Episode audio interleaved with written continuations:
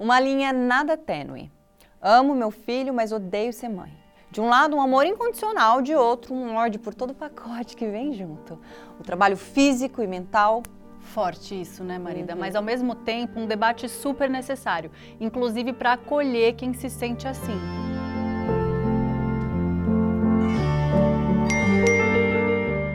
Uma das nossas convidadas de hoje já deu um depoimento que expõe a solidão desse sentimento. Ela disse assim: a gravidez em si foi incrível. Eu tinha me preparado, lido vários livros, mas nenhum deles dizia que seria péssimo, em especial o baque psicológico, hormonal e físico. Foi quando eu me perguntei se todo mundo sentia isso ou se era só eu. Ainda bem que hoje cada vez mais mulheres estão assumindo que se sentem assim. Inclusive, nossa outra convidada, que já se tornou especialista em falar sobre maternidade, diz que hoje tratar desse assunto é um ato político e que a gente precisa ser otimista. Tem até uma frase dela muito bonita sobre isso que diz: Se eu não tivesse filhos, talvez eu falasse: Ah, não tem jeito mesmo, mas eu sou mãe, então eu não tenho essa opção. Afinal, gente, dá para amar um filho e não amar ser mãe dele? Existe um ponto de equilíbrio entre os dois polos? Eu sou a Júlia e sou a mãe da Cora. E eu sou a Tayla, mãe do Francisco. E esse podcast é Coisa de Mãe. Para desenrolar esse tema tão delicado, a gente recebe hoje as atrizes Mia Mello, mãe da Nina e do Antônio, que ficou em cartaz um tempão com a peça Mãe Fora da Caixa, que eu assisti, amei, e a Carla Tenório, mãe da Flor, que agora está prestes a estrear Mãe Arrependida, e o próprio título já diz tudo. Sejam bem-vindas. Sejam bem-vindas. Muito bom ter vocês aqui. Amei, muito bom ter vocês, e amei também, também. porque a gente estava já tricotando ali atrás, é, a, a, a, peça junta online a roda dela. de mãe, já começa aqui o papo, a gente já fala, vamos olhar, abre câmera, vamos começar a falar pra Muito gente. bom, verdade. Inclusive, uma das coisas que eu ia começar a falar, falando, não vou esperar, foi que é, eu tenho uma amiga minha que teve uma depressão pós-parto violenta, daquelas de não conseguir ter o contato com o bebê, de não conseguir segurar o bebê, de ter medo de machucar o bebê, enfim, de ter que ficar longe. E eu conheci você porque apareceu para mim, estou falando de muito tempo atrás, um Você te... é a Carla, tá, gente? Porque a gente só ouve a gente, Ai, né? desculpa, gente. Tem a, a gente não tá do... acostumada ainda. Tem a Carla, podcast que, que tem o perfil Mãe Arrependida, veio um texto seu, muito tempo atrás, e, e essa minha amiga sempre falava, mas por mais intimidade que eu tivesse, acho que talvez nem ela talvez é, entendesse, né? Porque também tô falando de muito. A filha dela hoje tem 11 anos, então também tô falando de, um, de uma época que não se falava tanto, ou por mais que fosse amiga e tivesse intimidade, não tivesse coragem de colocar nessas palavras, o medo do julgamento, aquilo tudo que a gente já sabe. Então, a hora que eu li o texto, eu falei, cara, sobre isso, exatamente isso, não é possível, ela não tá sozinha, e mandei para ela. E eu lembro que ela me ligou aos prantos, assim. É exatamente isso ela nunca tinha colocado, né, para fora verbalmente. Eu não sei se ela nem tinha entendido. Acho que talvez tivesse entendido, né? Mas enfim, ou entendido dentro do contexto do que você levantou, do eu amo minha filha, mas eu odeio ser mãe. E foi exatamente isso que ela falou, que, que ela sentiu. E eu falei, nossa, olha que importante e necessário o seu trabalho. Meu Deus do céu, porque eu sei o quão essa pessoa, assim, assim, eu vi, eu senti, eu sei que ela é uma outra pessoa depois que ela soube que não estava sozinha. E que ela não era a pior mãe do mundo por isso, assim, sabe? Então, o seu trabalho é extremamente importante. Como começou quando eu digo que eu saí do armário, né, uhum. e me assumi uma mãe arrependida, e a decisão que eu tive, né, de falar sobre esse assunto, eu sempre soube que eu era arrependida e sempre me senti uma monstra. Porque o silenciamento é que faz parte dessa construção social, né? É importante que a gente fique em silenciamento para que a gente não se liberte, porque mulheres livres é perigoso. Uhum. É importante para o capitalismo, para o neoliberalismo, terem filhos para consumir. Enfim, tem toda um, uma máquina que promove essa, essa maternidade compulsória. Mas eu decidi na pandemia, nos primeiros dois meses da pandemia, quando uma conhecida se jogou do prédio com seu bebê de 11 meses no colo e ambos não sobreviveram. Ali eu falei, a gente precisa falar sobre isso saúde mental Meu Deus. já era um assunto extremamente importante. Na pandemia, triplicou essa importância, né? quintuplicou, sei lá quantas vezes, porque as crianças dentro de casa, a mãe que já era invisível ficou mais invisível. E ali eu falei, eu preciso falar sobre isso, porque eu já tinha um trabalho de autoconhecimento, apesar de todo o sofrimento que eu sentia Você e ainda já era sinto. mãe? Já era mãe, minha filha tem 11 para 12, vai fazer 12 semana que vem. E Mas aí nesse eu... episódio você já era mãe? Eu já era mãe. Foi ano passado, foi em 2020. A minha ah, tá filha tá tinha nove anos. Aí, e ela era, é importante de dizer que ela era branca, de classe média alta. É muito importante dizer isso, porque para uma mulher branca de classe média alta chegar nesse ponto é porque realmente deu muito ruim, né? Com todos os privilégios que tem. E aí eu criei e um recursos, né? E recursos, pra, pra, tudo. Pra, Imagina, rede de apoio, tudo, e... tudo tudo. É completamente diferente, né? Claro. Importante também dizer que a maternidade preta, vulnerável socialmente, é completamente diferente. Então, meu lugar de fala é da mulher branca, apesar de que a subjetividade esbarra na preta, na branca, tem um tem uma medula óssea ali que faz parte de todas, mas a realidade é completamente diferente. Eu decidi falar sobre esse assunto, criei um espetáculo online. O espetáculo era muito catártico, conceitual e tal Fui para poucas pessoas, abri uma página no Instagram, mas foi só seis meses depois, em 2021, que eu saí do armário, através de uma matéria que eu dei para a Universa, do portal Acho UOL. Que, foi essa que eu vi. Talvez. É, e aí eu crente que era eu e mais, sei lá, 100 pessoas, 100 mulheres, 200, 500, mil no máximo. Mas foi uma loucura. Em poucos minutos a página ganhou milhares de seguidores. Eu recebia mensagens de agradecimento, apedrejamento, fui tida como maldita absoluta. É o que a Mia estava falando no começo, né? Ah. Se ela já recebe bombardeios só por falar de maternidade real, imagina. É, eu falei até, tava falando que várias vezes cito a Carla, assim, nem só porque a gente tem uma amiga em comum que fez uma peça também é. baseada num livro que fala sobre isso, né? É. Mas eu falo porque é isso, né? Se é tabu falar sobre maternidade real, que nem, nem é mais tão tabu, né? Tem um lugar aí que a gente já tem espaço para falar sobre isso. Um tem um espaço, mas o julgamento é continua sendo. É exatamente. Fora que é isso. O eu mesmo. Dou, eu dava uma entrevista e saía a manchete era assim assim, Minha Melo quer morrer. É. Porque eu falava, eu quero morrer, não aguento mais, não sei o quê. E era sempre assim, eles pegavam a, a manchete mais assim, é. que deixasse a mãe num lugar desconfortável, Sim. né? Então, falar sobre isso e pensar sobre isso já é muito difícil, é, né? Ainda é muito tabu. A gente está no, muito a gente tá corajoso tá... da sua parte, muito, assim. Não, muito, é realmente muito, um trabalho muito. O que, que deu essa? Como você, no momento em que você essa saiu virada? do armário, o que, que te impulsionou, tipo? O sofrimento. Eu falei assim, olha, eu fui pela Passar lógica. Pela, por, por, esse episódio, né? É. Que você entendeu a necessidade, a urgência. Isso. Além desse episódio dessa conhecida que, que fez, né, cometeu isso, assim, que foi muito triste. Eu mesma estava em sofrimento porque quando eu Imagine, quando eu soube que milhares se sentiam monstras, deu uma relaxada. É. Eu sozinha monstra era difícil. Eu, monstra, com um monte de monstra, aí depois eu entendi que não era nenhuma monstra. fui, fui entrando fui me informando e fui entendendo que essa transformação, essa desconstrução que vai ser feita ao longo dos anos, a gente está em passo de formiga, porque tem uma cristalização muito forte através de filósofos, psicólogos, leis. É muito tempo que a gente está cristalizando a construção social da maternidade, né? Então, quando eu saí desse armário, veio uma leveza muito grande. Mas o que me fez sair, o que me fez falar, é porque eu entendi que falar ventila, né?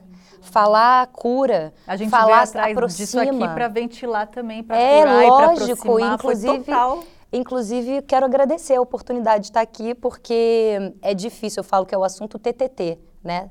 É, tabu tão terrível. e quase ninguém quer falar sobre isso. Então, a é, gente quer muito. Cada vez mais estão querendo falar sobre isso, né? Sobre o arrependimento materno e que é muito importante agora. Eu estou numa fase, a, a mãe arrependida, ela teve várias fases, mas agora eu estou numa fase de tentar fazer com que as pessoas entendam, de tirar a criança da equação, porque quando a pessoa fala mãe arrependida, essa mulher deve, deve maltratar a criança. Tudo bem, porque isso está ligado também a um padrão de pensamento onde as mães em silenciamento culpam seus filhos e filhas porque eles são os únicos interlocutores, aqueles que a gente tem bastante intimidade, que a gente pode falar, uhum. E, e aí, sem, a, sem entender que elas estão autorizadas a sentir isso, que isso está com base na construção social, elas ficam em silenciamento culpando. E isso faz aquele círculo vicioso de culpa, geração após geração. Então, essa sociedade disfuncional e a culpa é um, é um sentimento que todo mundo tem, mãe, pai, homem, mulher, mas na mãe é muito maior. E se tem a mãe, tem o filho, porque é muito difícil o filho não sentir culpa quando a mãe está patologicamente nessa situação né? Então, na verdade, a minha, a minha, minha real ação, decisão de falar isso foi por causa da minha filha. Foi para que ela tenha uma decisão E para que ela também possa, porque quando as pessoas falam assim, mas a criança não tem idade para elaborar e tudo, eu compreendo. Existem algumas coisas que realmente a gente precisa entender como falar, porque criança não tem, mas numa relação a gente cria confiança. Eu não posso mentir para minha filha. Tudo bem, o ideal seria que eu não fosse arrependida. Mas e se sou? Como que eu trabalho isso na relação com ela? Para que não fique subjetivamente guardado, ela insegura do que está acontecendo, sente tudo, porque a criança é muito menos amortecida do que o adulto. A gente está muito mais amortecida, a criança entende muito mais do que a gente. É um engano achar que a criança não entende nada, que o bebê não entende nada. Entende tudo. Ele vai entendendo primeiro com os instintos né, com, com o sentimento, com o sensorial. A frequência, com a né? frequência. É muito louco. É muito doido. É muito louco. E depois você vai. Você pode fazer seu filho dormir, você tá com um pouquinho de pressa, é. ele não vai dormir. É. Ele dá, minha filha, ela pega no sono numa facilidade, mas assim, tem alguém na minha casa na sala me esperando para jantar, ela vai me dar uma canseira de mês só de sacanagem. Mas é porque eles têm a linguagem do sinal, né? Eles leem o corpo. Ah, eu já acho eles que até batimento, cara, eu acho que é tudo, mas é isso, coisa... mas é, tipo, eles conseguem escutar. A gente já tá tão nem só amortecida, a gente já tá tão sujeita a tantas informações e estímulos que a gente está um pouco cego né? Aquela coisa da gente não conseguir ou escutar a nossa, nossa intuição, né? Porque é isso. Por, por isso, quando você se conecta, você consegue enxergar as coisas mais facilmente.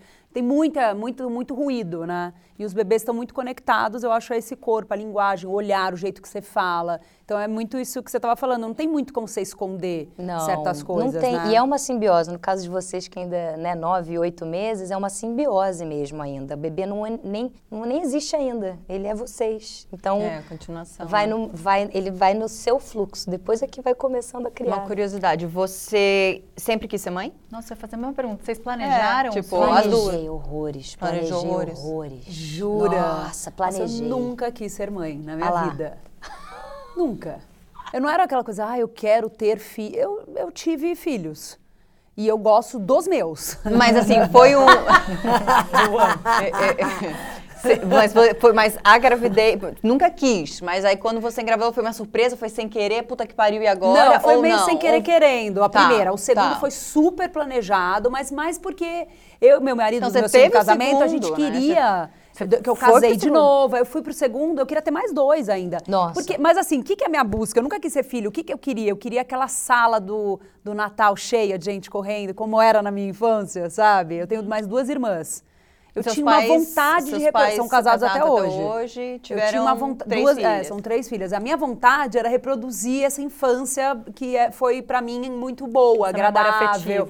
É, eu não queria, eu não queria ter as responsabilidades de uma mãe, porque são muitas. Oh. Mas assim, o que, que aconteceu quando a Nina nasceu, que foi esse sem querer querendo? Eu passei dois meses assim, acho que eu engravidei, não engravidei. Aí a gente ficava ah, meio triste ao invés de ficar feliz. Eu já estava num relacionamento casada, morando junto tal. Então, quando ela nasceu, não foi planejada que nem foi o Antônio, que o Antônio foi assim. Quero amanhã, preciso engravidar. E aí, obviamente, não, não é amanhã que você engravida, claro. né? Que eu descobri também isso, que eu achei que eu tivesse esse controle absoluto e não tem. E aí, com a Nina, eh, a Nina vai fazer 14 em março, né? Eh, foi, foi muito perfeito para o momento que eu estava vivendo. Eu estava um momento onde eu estava querendo fincar mais meu pé no chão, sabe? Eu estava é, no início da minha. Eu mudei de profissão, então eu estava começando de novo como atriz, do zero. Tudo muito difícil, né? Era para mim um grande universo, um portal se abrindo que eu nem sabia onde é que eu ia parar. E isso também gera muitas inseguranças, medo, meio uma falta de uma perspectiva e de um objetivo. O que, que você faz com isso? Fica meio. Ah, não sei. Então, quando a Nina. Quando a Nina veio, ela veio nesse encontro onde eu queria enraizar. E eu senti que a Nina trouxe para mim, e eu também acho isso do Antônio, uma potência muito grande. Né, uma sensação de que agora tem alguém que depende de mim, mas no bom sentido, não aquele peso de meu Deus o meu peso vem de outro lugar, assim, de que eu vejo amiga minha falando assim, até deu uma tuitada, nossa, era um domingo, um puta frio, ela assim, ai, hoje que delícia, acordei, comi, aí dormi mais um pouquinho, eu só retuitei falando, gente, o sonho de toda mãe. Porque não existe mais esse enrolar Não, só de falar o friozinho, Entendeu? eu já falo, friozinho é caralho, porque o friozinho... Eu quero é o nariz pracinha. Meu, é. o nariz escorrendo, o nariz escorrendo. Não, tá eu, não, juro, o Antônio dá uma tossidinha no quarto dele, meu olho faz até assim, ó, já de estresse, sabe? Eu já falo, porque eu sei que vai dormir mal que eu não sei que. Então, esse, esse lugar para mim é muito desgastante. Não, e tem uma coisa muito louca, que cada hora vem um gatilho novo, né? Assim, Nossa, a, muito. E, e, um gatilho que vem do nada. Nosso primeiro diário de gravação aqui, a Cora teve a primeira febre da vida. E aí eu fui falar, e eu não sabia ainda o que que era. Então ela tava dormindo mal, não sei o que. Eu falei, gente, ela acordou chorando muito. A Cora não é no grupo de mães que eu tenho. Aí já Hum, deve ser terror noturno. Eu falei, terror noturno? O que, que é terror noturno? Cada hora vem uma Para palavra é, terror nessa mãe. Não, é não sei o que vulcânico, é não sei o que. Não sei, é, se não dormir a janela de sono, vai, vai ter não sei o que vulcânico. Nossa, Esse terror é vulcânico. É tanta coisa. Terror né? noturno chegou pra mim agora em 10 meses depois. Eu nunca tinha ouvido falar disso. Terror noturno, eu falei, é, não, mas essa não me conta, não. Ah. Não me conta, não. E era uma virose, a primeira virose dela chegando, um corpinho descobrindo a febre pela primeira vez. Por isso ela tinha acordado chorando. Mas assim, no começo já era a hora que eu ia dar um Google para tentar entender, tipo, entrar no fundo desse terror noturno, tudo que podia. Eu vi também, eu passei pelo terror noturno também. Uma loucura. Não era, ele, ele só não tava querendo dormir de alguma maneira, né? Eles não gostam de dormir, não é mesmo, gente? Mas você Nossa. percebeu essa sua não, não, é, não gostar de ser mãe ou não gostar da função, né, mãe, quando a Nina ou o não, nasceu o Antônio? Dois, a sensação que eu tinha quando os dois nasceram era assim: bom, nasceu, Eda, já já tem três anos. A minha vontade era que chegasse nos três anos. Porque eu amo, eu amo ver. Eu não tenho a menor saudade de bebezinho. Eu ia te Acho perguntar isso, legal, porque eu já sofro muito eu, com nossa, neném que já cresceu. Nenhuma, nenhuma. Já minha mãe ama bebê. Por mim ficaria bebê A minha mãe, ela é Nossa, a pessoa que mais Deus tem paciência e jeito com bebê. Eu fico chocada. Aí cresce um pouco, ela já nem é tão jeitosa, mas com bebê é uma loucura. Eu, assim, pra mim, a, o legal é, enquanto vai crescendo, essa troca. Uhum. Muito. Eles não falam tem, não tem falta. E eu Zero. Tive, pra mim, uma... nasceria com três anos, Eu juro. tive uma falsa expectativa absurda. É, entendeu? Já, né? Com três aninhos ali, Andando, mais ou um menos. Aninho, já, um aninho já Uma tá, certinha um autonomia aninho. ali, mínima, né? Um aninho já tava bom. Eu tive uma falsa expectativa muito absurda, porque eu tenho uma enteada que eu conheci com um ano e dois meses, mais ou menos. Olhei, eu achei a coisa mais fácil do mundo. Mais fácil, obviamente, ela, o período de tempo que ela fica com a gente é curto, então ainda é um recorte ali, né? Então, falei, vou tirar de letra. eu me dou tão bem. Falei, mas a gente ficou um ano, faz um tie-dye, brinca falei, ali. Vou tirar. Eu não tinha a menor ideia. E eu, é. eu me lembro de algumas amigas específicas que eu falava, não quero ajuda, não quero nem minha mãe em casa, vai ser só eu e o Guto no começo, tipo, não quero. Loucura, Inclusive, já total. avisei minha mãe, minha sogra, que até os seis meses a gente quer só a gente, a gente não quer ninguém, nenhuma interferência externa, eu quero descobrir o meu maternar e tal, e tal. Com essa minha referência. E eu via minhas amigas de filhos mais velhos olhando e falando, tá bom, é, tudo bem. E aí, quando nasce, você fala, puta que não, da, da, Nina eu nem tive isso, eu quero que nasça com três anos. Eu não sabia ainda. É, né? eu não sabia também. Quando o Antônio eu engravidei, eu já engravidei pensando, os três anos, os três anos. e aí eu lembro bem que nos três anos estava um caos tão grande. E eu falei assim, acho que se eu tivesse um próximo ia ficar cinco anos. Cinco anos. Eu já falo assim, 18. Porque, cara, é, podia nascer já com... Não, e assim, eu mas sou já... Mas a adolescência também é muito... Ah, mas eu vou te falar, já a eu sou... É muito difícil, é, muito é. difícil. Olha, eu vou te falar que eu passei cada desafio com a Nina, minha filha, ela foi muito mais sob controle no, na, na, no pior da palavra, porque a Nina, ela, ela obedecia. Uhum. Que eu descobri depois com o Antônio que é uma bosta, é horrível você ter um filho que te obedece. Assim, que pra que você vai querer criar um ser humano que obedece, que tem medo de você? Que na minha, na minha cabeça era assim. Era, se você não fizer isso, não sai daqui. Aí fazia, ia, funcionava tudo. Aí o Antônio nasceu e tipo... Só que foi muito interessante, eu fiz esse olhar assim. E aí, quando a Nina fez a virada dela para a adolescência, muitos, mas muitos desafios que eu nem imaginei que eu fosse ter, apesar de eu sempre ter medo da adolescência, né? E, mas, é, mas eu acho fascinante, diferente da coisa do bebê.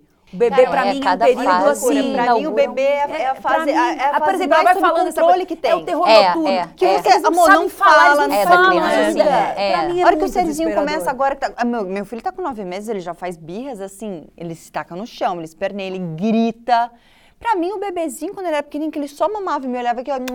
Caraca, ficava, pra mim ficava assim. Quietinho. Pra, juro por Deus, pra mim ficava assim pra sempre. O pai sempre fala assim.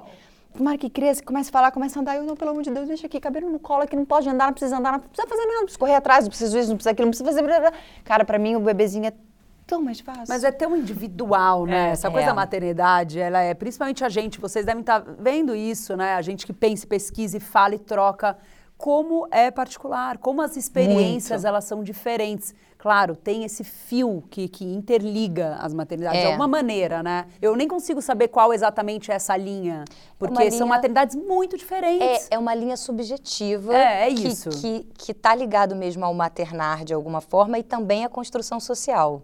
Esse, essa subjetividade que eu estou falando está ligado mais ao que a gente acredita que é a maternidade. Não é nem o que a gente acredita, é o que está no nosso chip. A gente nem pensa. É. Como você falou, eu nem pensei. Porque, sim, casou, tem que ter é o coisa natural, né? É o próximo Mas passo. Não é, natural. é o próximo passo. Não necessariamente é natural. Não é natural toda mulher ser mãe. Não, eu acho maravilhoso Isso que minha é. filha fala, eu não quero ser mãe. Eu falo, muito que bem. Muito bem. Parabéns. Ah, não, e nem parabéns, é tipo... Tô brincando. Não, isso vai mudando, é isso, vai que você tá ela tá opinião que seja diferente é, da minha. Que bom que ela pode ter essa é escolha. É pode ser que no futuro ela fale, não, tudo bem, já tive essa escolha de não ter, mas vou ver. Mas o mais importante é que ela tenha noção do que é. Que a gente cresceu com a mãe guerreira, não, e aí, tipo, eu, né? eu, fico, eu confesso que eu tenho uma culpazinha Exatamente nisso, porque a Nina acompanha muito a coisa da peça, aí ela, eu falo assim, mas, mas por que, que você não quer ter, né? De curiosidade, troca, assim, daí ela fala assim, eu? Passar por tudo aquilo lá? Sou nem louca. assim, aí eu falo, não, Nina, calma, pelo amor de Deus.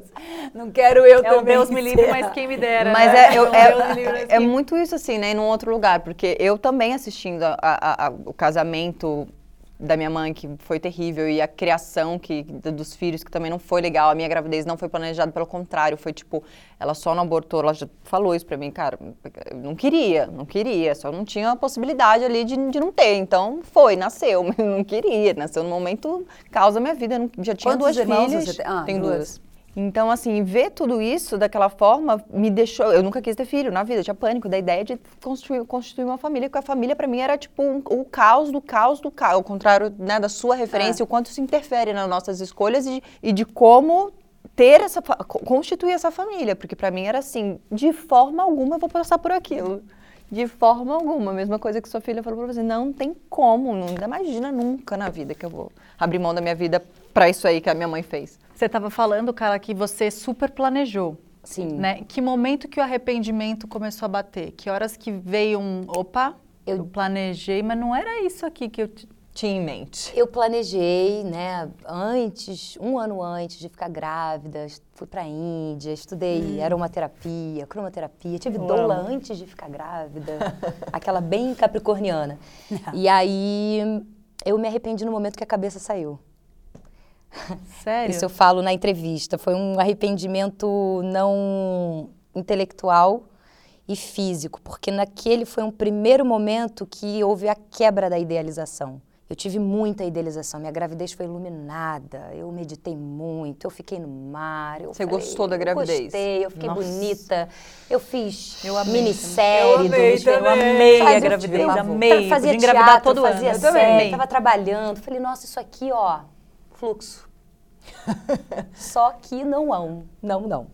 E aí quando saiu, eu tive um Meu Deus, o que que é isso? Eu nem sei dizer o que era, é indizível, mas o meu corpo se arrependeu. Aí, uns três anos depois, Será, será, que você não estava tão feliz ali que saí, meio que falou, meu Deus, saiu, a felicidade volta, saiu. Volta, volta, volta, volta, volta. Talvez uma coisa muito. Cara, meu maior medo era esse. É, tá? é tipo assim, saiu, saiu a idealização é. e quando a idealização saiu, não era. Era um, na verdade, quando eu olhei, eu falei, que que é isso? Que Nossa. coisa horrorosa tudo isso. Que violência, que loucura. Não era, cadê os sinos? Cadê os a harpa, os anjos? Não tem, não teve. E aí foi numa construção de autoconhecimento e o arrependimento é, intelectualmente veio uns três anos depois, só que veio em silêncio. Foi através da Jojo, Joana Lerner, que, era da, da que é das Iones Magníficas, que fez um grupo para falar sobre esse tema. Eu falei, ah, mas gente, fala desse tema, vou lá. E aí eu achei que elas eram também mães arrependidas. Ah, há uns três anos atrás, é isso? Não, não quando ela a, tinha, não, três. Quando a minha filha tinha três anos, eu diagnostiquei a mim mesma como uma mãe arrependida, mas fiquei mas bem quantos quietinha. Quantos anos ela tem agora? Porque deve ela ter sido bem na época que eu conhecia ela, né? É, não, não. Nove me... anos. Faz tempo, é, então, faz que ela tá falando disso. Não, não, ela tá ela falando desde 2017. É, ela começou a pesquisar. Nasceu. Mas ela já tinha nascido o filho dela? Já tinha nascido o Guile ah. e ela estava grávida da Eva. Que ela engravidou essa nossa amiga, atenção, com quatro meses o filho dela. É. E ela não é mãe arrependida. Sem noção? Eu falei, nossa. Quatro meses, imagina você. Como, né? Não é mesmo, porque se engravidou com quatro meses é porque não é. Parir. Agora, Só que ao mesmo tempo ela falou, não, vamos falar sobre isso, peraí. Prestes a parir agora. Ah. E aí ela conheceu o único livro que existe hoje no mundo, chama-se Mães Arrependidas, chama, da Orna Donath, que é uma israelense acadêmica que não é mãe, mas que, para provar, para conseguir bancar a decisão dela sem ser chamada de narcisista, ela fez uma entrevista, então tem 23 depoimentos de mulheres anônimas, arrependidas, para ela comprovar essa pesquisa. E aí o estudo da Joana foi em, em cima. cima. desse livro. Aí eu falei, meu Deus, a porta se abriu. E aí eu cheguei lá, eu achei que elas eram arrependidas, e aí eu fiquei muito animada e um, em, em algum momento eu soltei a bomba. Falei, que incrível a gente ter mães arrependidas aqui, e eu falando aí, você é arrependida? Falei, sou. Falei, vocês não são? Não. Aí eu retraí. Aí me recolhi mais uns dois anos, falei, ih, sozinha de novo. Não, muito difícil. Eu lembro que eu fui, eu, eu participei da peça que ela fez, a Jojo, né? Que era sobre mães arrependidas, sobre esse livro. É, é sobre. E aí é. teve o debate depois. E foi um debate, assim, muito delicado. É muito difícil falar sobre é, isso. É. É um lugar que você esbarra, que você não sabe direito como é muito, muito difícil. É, porque o, o arrependimento materno, ele está intrinsecamente, ele é uma consequência da maternidade compulsória, que é uma consequência da construção social da maternidade. A maternidade compulsória é isso, a ideia de que a mulher só será completa se for mãe. E a construção social, que começou mais fortemente mesmo ali no início do liberalismo, com com pós-revolução industrial, guerra, né, nessa tecnologia que foi avançando, essa construção social da perfeita, da submissa, da guerreira que dá conta de tudo. E santa, divina, pô, Virgem Maria, imagina a imagem e semelhança da Virgem Maria, a gente nunca é, porque a gente é tudo humana. Então fi, ficou isso. Claro que tem gente que fala assim: eu não, eu não sou a imagem e semelhança da Virgem Maria.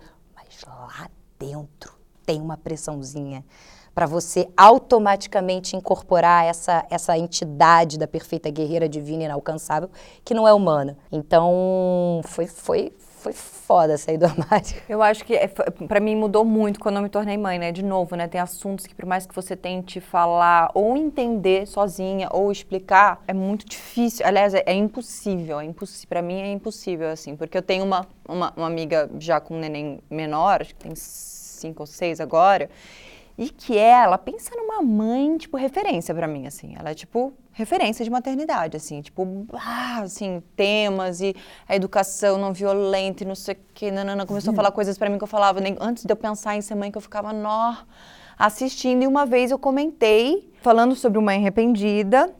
Eu falei, não, porque é mãe arrependida e tal, não sei o que. Ela falou, ué, mas eu também sou. Aí eu falei, quê? Eu antes de ser mãe, né? Falei, como assim você é mãe arrependida? Tipo, você é... Você vive pelo teu filho, você. Não, que maternidade que você quiser. Ela falou: Não, também sou, eu amo meu filho, mas eu não gosto da maternidade. Eu perguntei, eu repeti para ela umas 15 vezes. Eu não entendi, porque para mim era tipo. Como que a, aquela referência de maternidade para mim, que tipo vive maravilhosamente bem com a maternidade dela, aos meus olhos, podia falar que era mãe arrependida. Para mim era porque o meu outra, minha outra referência de amizade que era mãe arrependida era, não vivia bem com isso. Vivia muito mal com isso viveu, vive muito mal com isso, com a culpa maior do planeta, e se arrasta com é. essa culpa. E essa minha amiga, não, não, também, também é isso. Eu fiquei assim, hã? Cheguei a comentar com meu marido, tá? Ele falou assim, mas ela? Jura? Porque assim, foi, foi uma surpresa. E hoje, mãe, tô falando isso antes de ser mãe. E hoje, sendo mãe, eu entendo completamente. Eu entendo completamente, porque assim, se eu pudesse só ter o meu filho ali, brincar e, e, e, os momentos bons e não ser mãe no resto todo, eu não seria. Eu não gosto de marcar vacina, eu não gosto de ir no médico, eu não gosto que fique doente, eu não gosto de não dormir, eu não gosto, não gosto, não gosto, entendeu? Então, assim, hoje eu entendo completamente, mas de novo, né? Um lugar que você realmente só entende passando, né? Depois que você se torna mãe e consegue entender um pouco mais desse universo, né? É, e essa questão de você, de eu, de eu, bancar, de dizer, tem muitas pessoas que tentam me salvar. Eu também sou uma mãe, eu costumo dizer que eu sou a perfeita mãe de merda. Que eu sou essa mãe perfeita. Paro em casa, é, pô, com parteira, comia placenta depois, igual uma mãe divina. Minha depois também. a minha filha Pariu foi desescolarizada, educação parental, comunicação não violenta, fiz tudo, sabe assim, pessoa vegana, toda, toda no molde da idealização. Isso já dá aquele corre, aquela exaustão que faz parte também do arrependimento. As mulheres que têm um perfil mais de mais perfeccionismo tendem a as mulheres mais relaxadas, que deixa, que tem sabe? Oh, cara, pra... e você vê claramente que tem gente que tem o dom do maternar, né? Isso. Que ama fazer aquilo. Não é o meu rolê, definitivamente, assim. Eu amo os meus filhos, a troca que a gente tem, uma construção, mas eu acho assim, ó, uma coisa pauleira de ser feita. É muito difícil. E é muito a longo prazo. Meu pai que fala que eu acho maravilhoso. Filho é bom, mas dura. e às vezes eu mando umas mensagens pedindo alguma coisa e ele só responde assim, dura. muito bom, maravilhoso. Até hoje. Eu dou trabalho para os meus pais, sabe? É um inferno, é muito. Sim. E é, pensa, quando eu paro para pensar, não sei o que, que assombra vocês, o meu é educação. Eu falo, meu Deus, eu tenho que formar um, ser humano. É, isso é um ponto Sabe? importante. Sinto que eu sou cheia de defeito, problema e, e não. E Tanta coisa que, que, eu ainda não descobri. Como é que eu vou fazer para ser uma pessoa boa, para esse ser humano virar uma pessoa decente? Pra... Nossa, isso para mim me, me e isso Por isso é que eu preferia que ficasse o quê? Bebezinho, entendeu? Pra sempre, né? É. Não, e aí, aí vira caramba, as questões não? do início da maternidade acabam ficando tão de lá atrás, né? né? Você fala, não, passou, agora o negócio é. parece uma coisa assim que é para sempre, né? A coisa da educação. É. Nossa, é muito difícil você pensar a longo prazo as responsabilidades que você tem como mãe. E essa questão da educação é super importante, porque é, é isso, né? É, dentro dessa construção, desse romantismo, ninguém pensa muito na educação. A, a mulher o que vem primeiro é a família, a união do casal, a felicidade do lar, alguém para cuidar de você na velhice. Ah, porque tem que ter, porque mãe, mulher tem que ficar grávida. Mas ser mãe é educar um cidadão, uma cidadã, para ajudar a desimpactar ao máximo a destruição socioambiental. Para mim, é isso.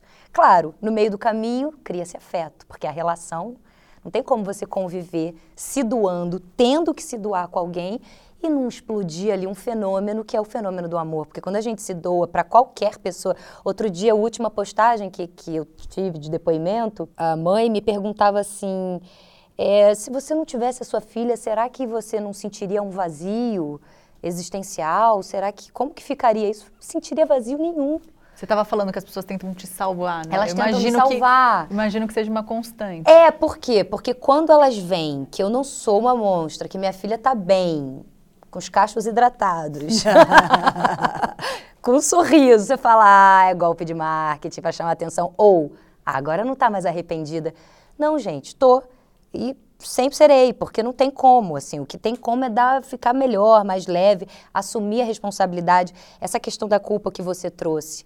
A culpa é realmente a, a tirana, a maldita, né? Então, assim, e, e é ela que, que faz com que a saúde mental da mulher entre numa situação de emergência. E, e eu considero o arrependimento materno como um aprofundamento dessa, dessa, dessa dor da, da maternidade real.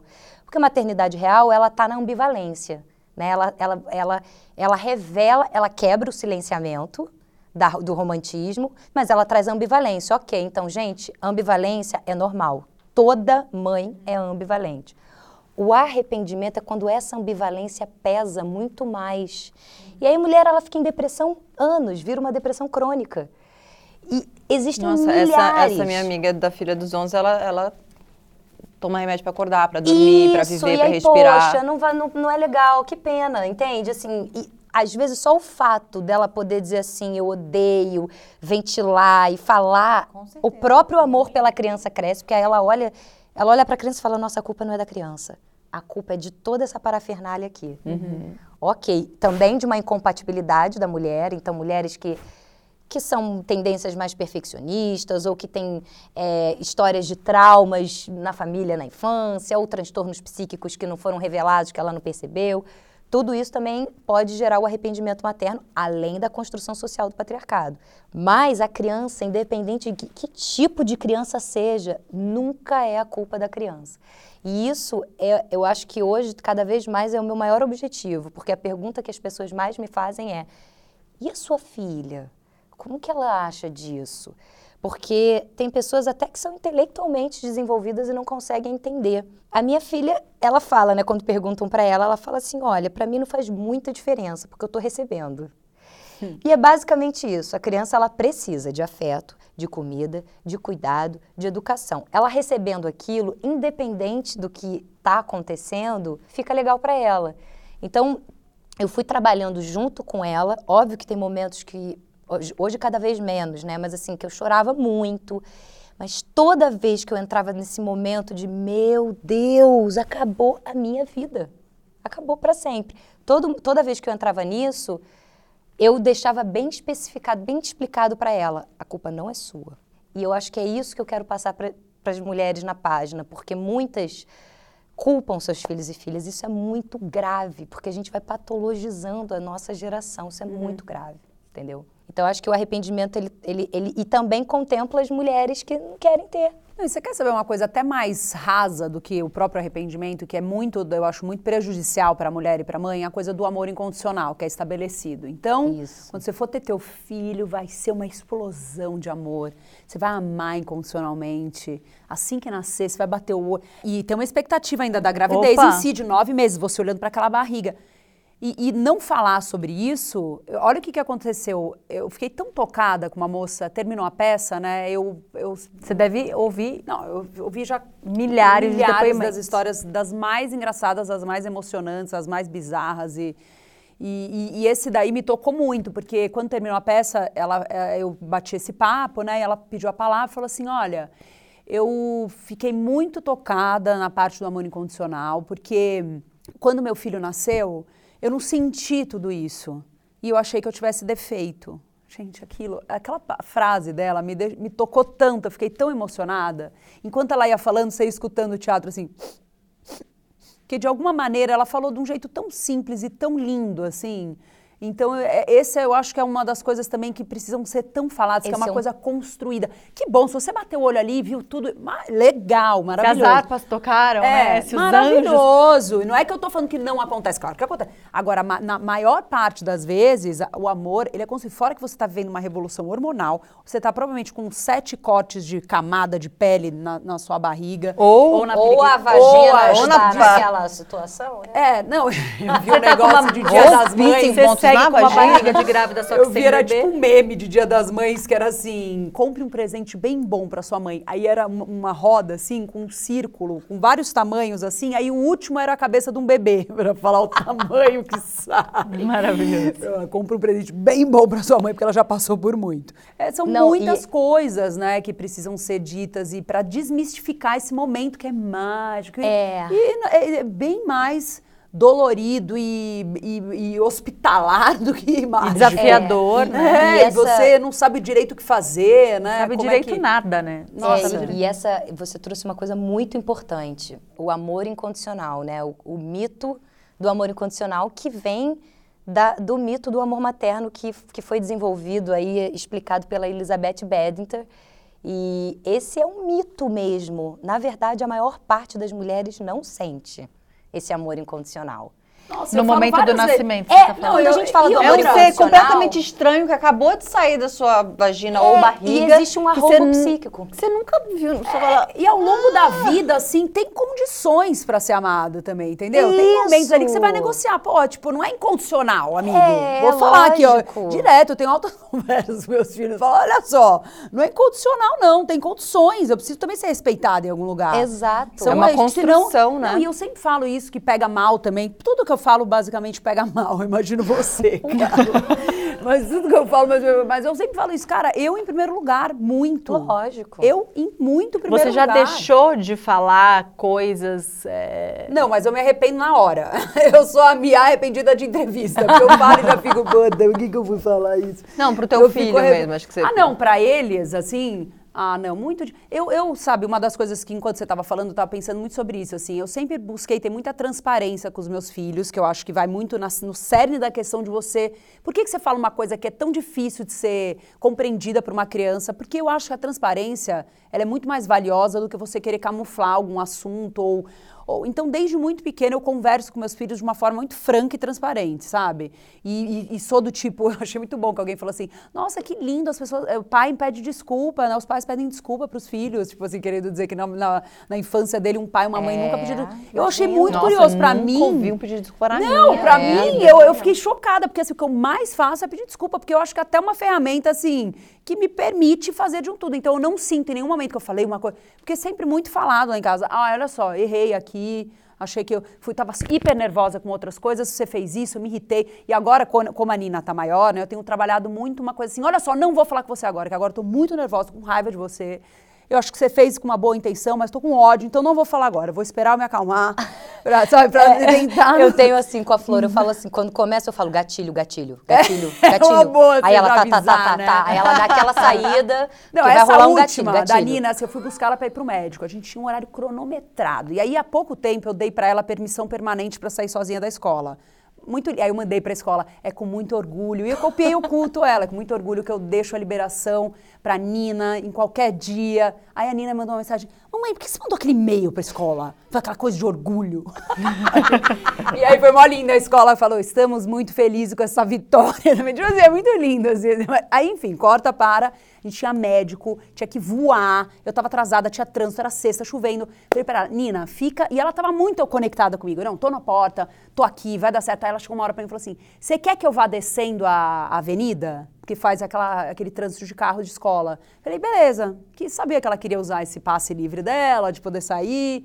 Beleza. Só que aí ela foi, não é que ela desceu a avenida, ela desceu e andou quilômetros da onde ela achou que eu estaria vindo. Eu cheguei na escola, olha aqui, eu fui super devagarinho a avenida, nada de Nina, nada de.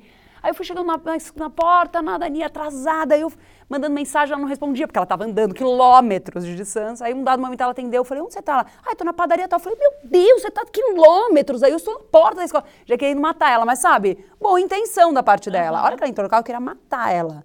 Matar, pra falar, cara, você não tem capacidade de entender que a Vene... Mas eu falei, pra quê? Pra quê que eu vou falar? Eu vou porque eu tava com ódio. Respira 20 e, vezes. E foi bom, assim. Eu falei para ela exatamente isso. Ó, achei que sua intenção foi boa, mas atrasou. Entendeu? Na próxima vez vamos rever isso aí. Mas é, é, um, é um desafio, assim, diário de como falar, o que falar. Quem é. vocês eram antes e depois da maternidade? Dá para fazer um comparativo? Oi! tem, tem, tão com tempo? Tem, tem quanto tempo a gente tem? Algo assim. Quem vocês eram e quem vocês são hoje? Depois de tantas é, descobertas. Eu era e... muito outra coisa. Eu tinha, eu, eu tenho essa coisa da liberdade do tempo. A coisa que encurtou e que desapareceu e que se misturou e que se confundiu foi a sensação de liberdade e, de, e do tempo, né? Eu era muito viajante, muito mochileira, é, independente. E hoje eu preciso estar aterrada, eu preciso estar num lugar. Existe a escola, todos os dias eu sou mãe solo, então eu, eu, eu, né? E aí eu escolhi por não ser uma mãe mochileira. Eu até fui. Ela foi desescolarizada mais ou menos até uns oito anos. Então a gente ia, ficava três meses em Alto Paraíso, Índia. Quando ela cresceu, eu entendi que precisava sistematizar, porque eu não ia morar no meio da floresta, e para isso ela precisava é, é, entender da Matrix, aprender, fazer escola na Matrix. E foi ótimo, porque ela teve esse primeiro momento, bicho solto, completamente selvagem, e agora ela está sistematizando. Há quatro anos ela já está, pá, pá, pá, tá dando tudo bem, tá dando tudo certo, mas eu sinto que eu perdi a liberdade mesmo. e, e, e o meu prazer hoje, ele está muito ligado em relação à maternidade, à relação que eu tenho com ela. E essa confiança é o que me dá mais prazer, porque é impressionante. É igual o relacionamento, gente. Uhum. Quanto mais quanto mais confiança você passa, quanto mais transparente, quanto mais parceria, mas aquela pessoa te ama. porque ela não se sente. Uma das coisas que eu lembro na infância, amo minha mãe, minha mãe é maravilhosa. Foi aquela mãe construção social perfeita, em casa, dona de casa e tudo. Mas ela zoou o rolê várias, várias vezes, né? E uma das coisas que eu sempre quis muito é essa transparência, porque tem uma coisa que é importante de falar, que é o duplo vínculo. Na psicologia, quando a criança chega e fala assim, a mãe está com raiva dela, né? Tá deprimida qualquer coisa. A criança vai e fala assim: mãe, aconteceu alguma coisa? Aí a mãe fala, não, porque ela tem aquela construção de que a criança não entende nada, tem que esconder da criança. Não, não aconteceu nada. Aconteceu alguma coisa? Mas ah, eu tô assim, é comigo? A mãe diz não.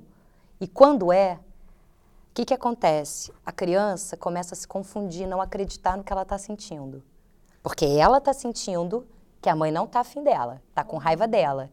Só que a mãe, que é a rainha, a deusa, a dona da verdade, está dizendo que está tudo bem.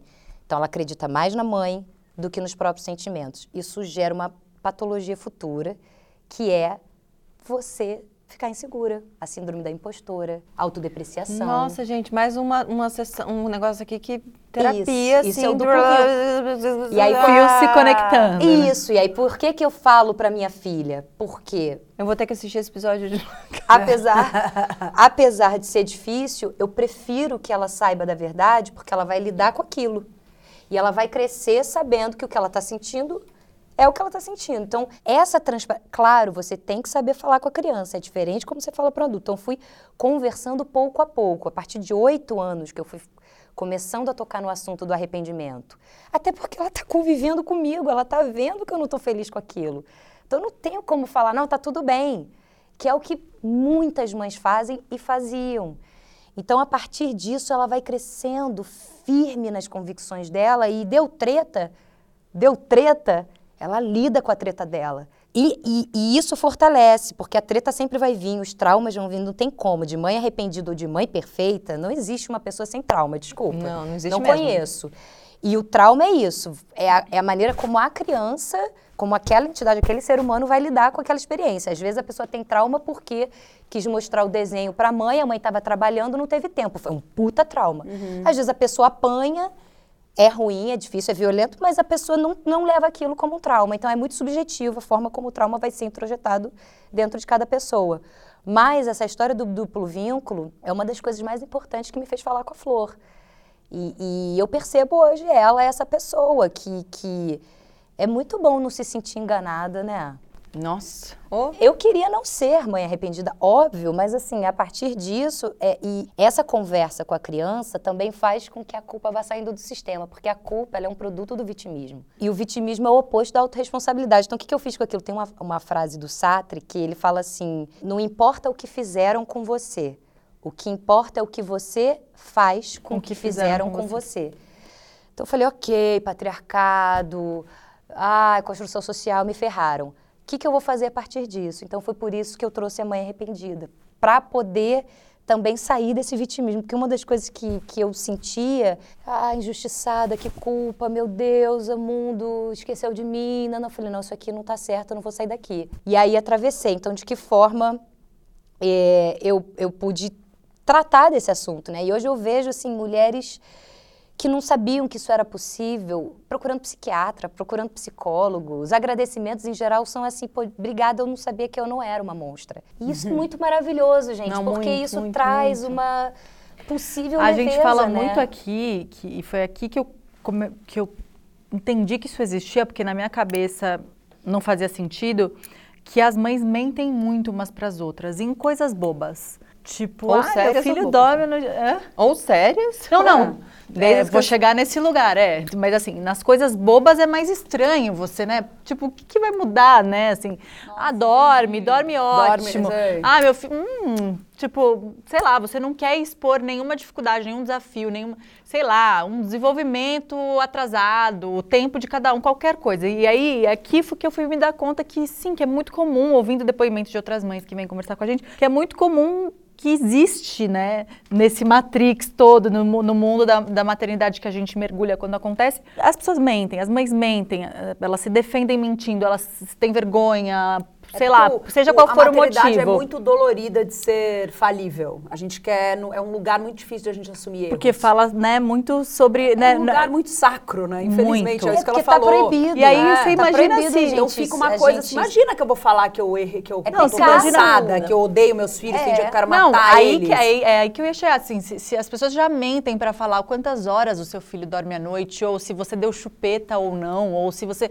Se as pessoas já escondem isso, mentem, imagina para essa mulher que se sentia dessa forma, até ela encontrar alguém, quantos anos, né? Estamos falando de uma procura de três anos, aí você achou nove, que achou alguém, depois você teve que, fui, que se é. calou.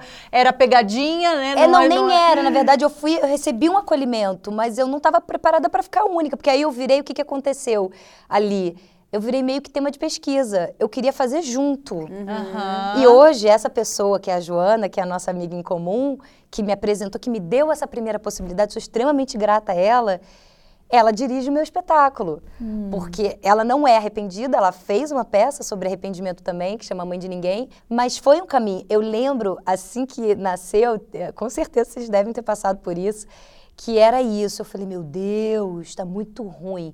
Aí na aulinha de natação, né? E aí eu tentava com o olho pegar alguma verdade, sabe, de alguém. E aí, como tá? É. Aí ela, ah, tão bom, né? Um amor. Eu falei, cara, fodeu. É, é comigo.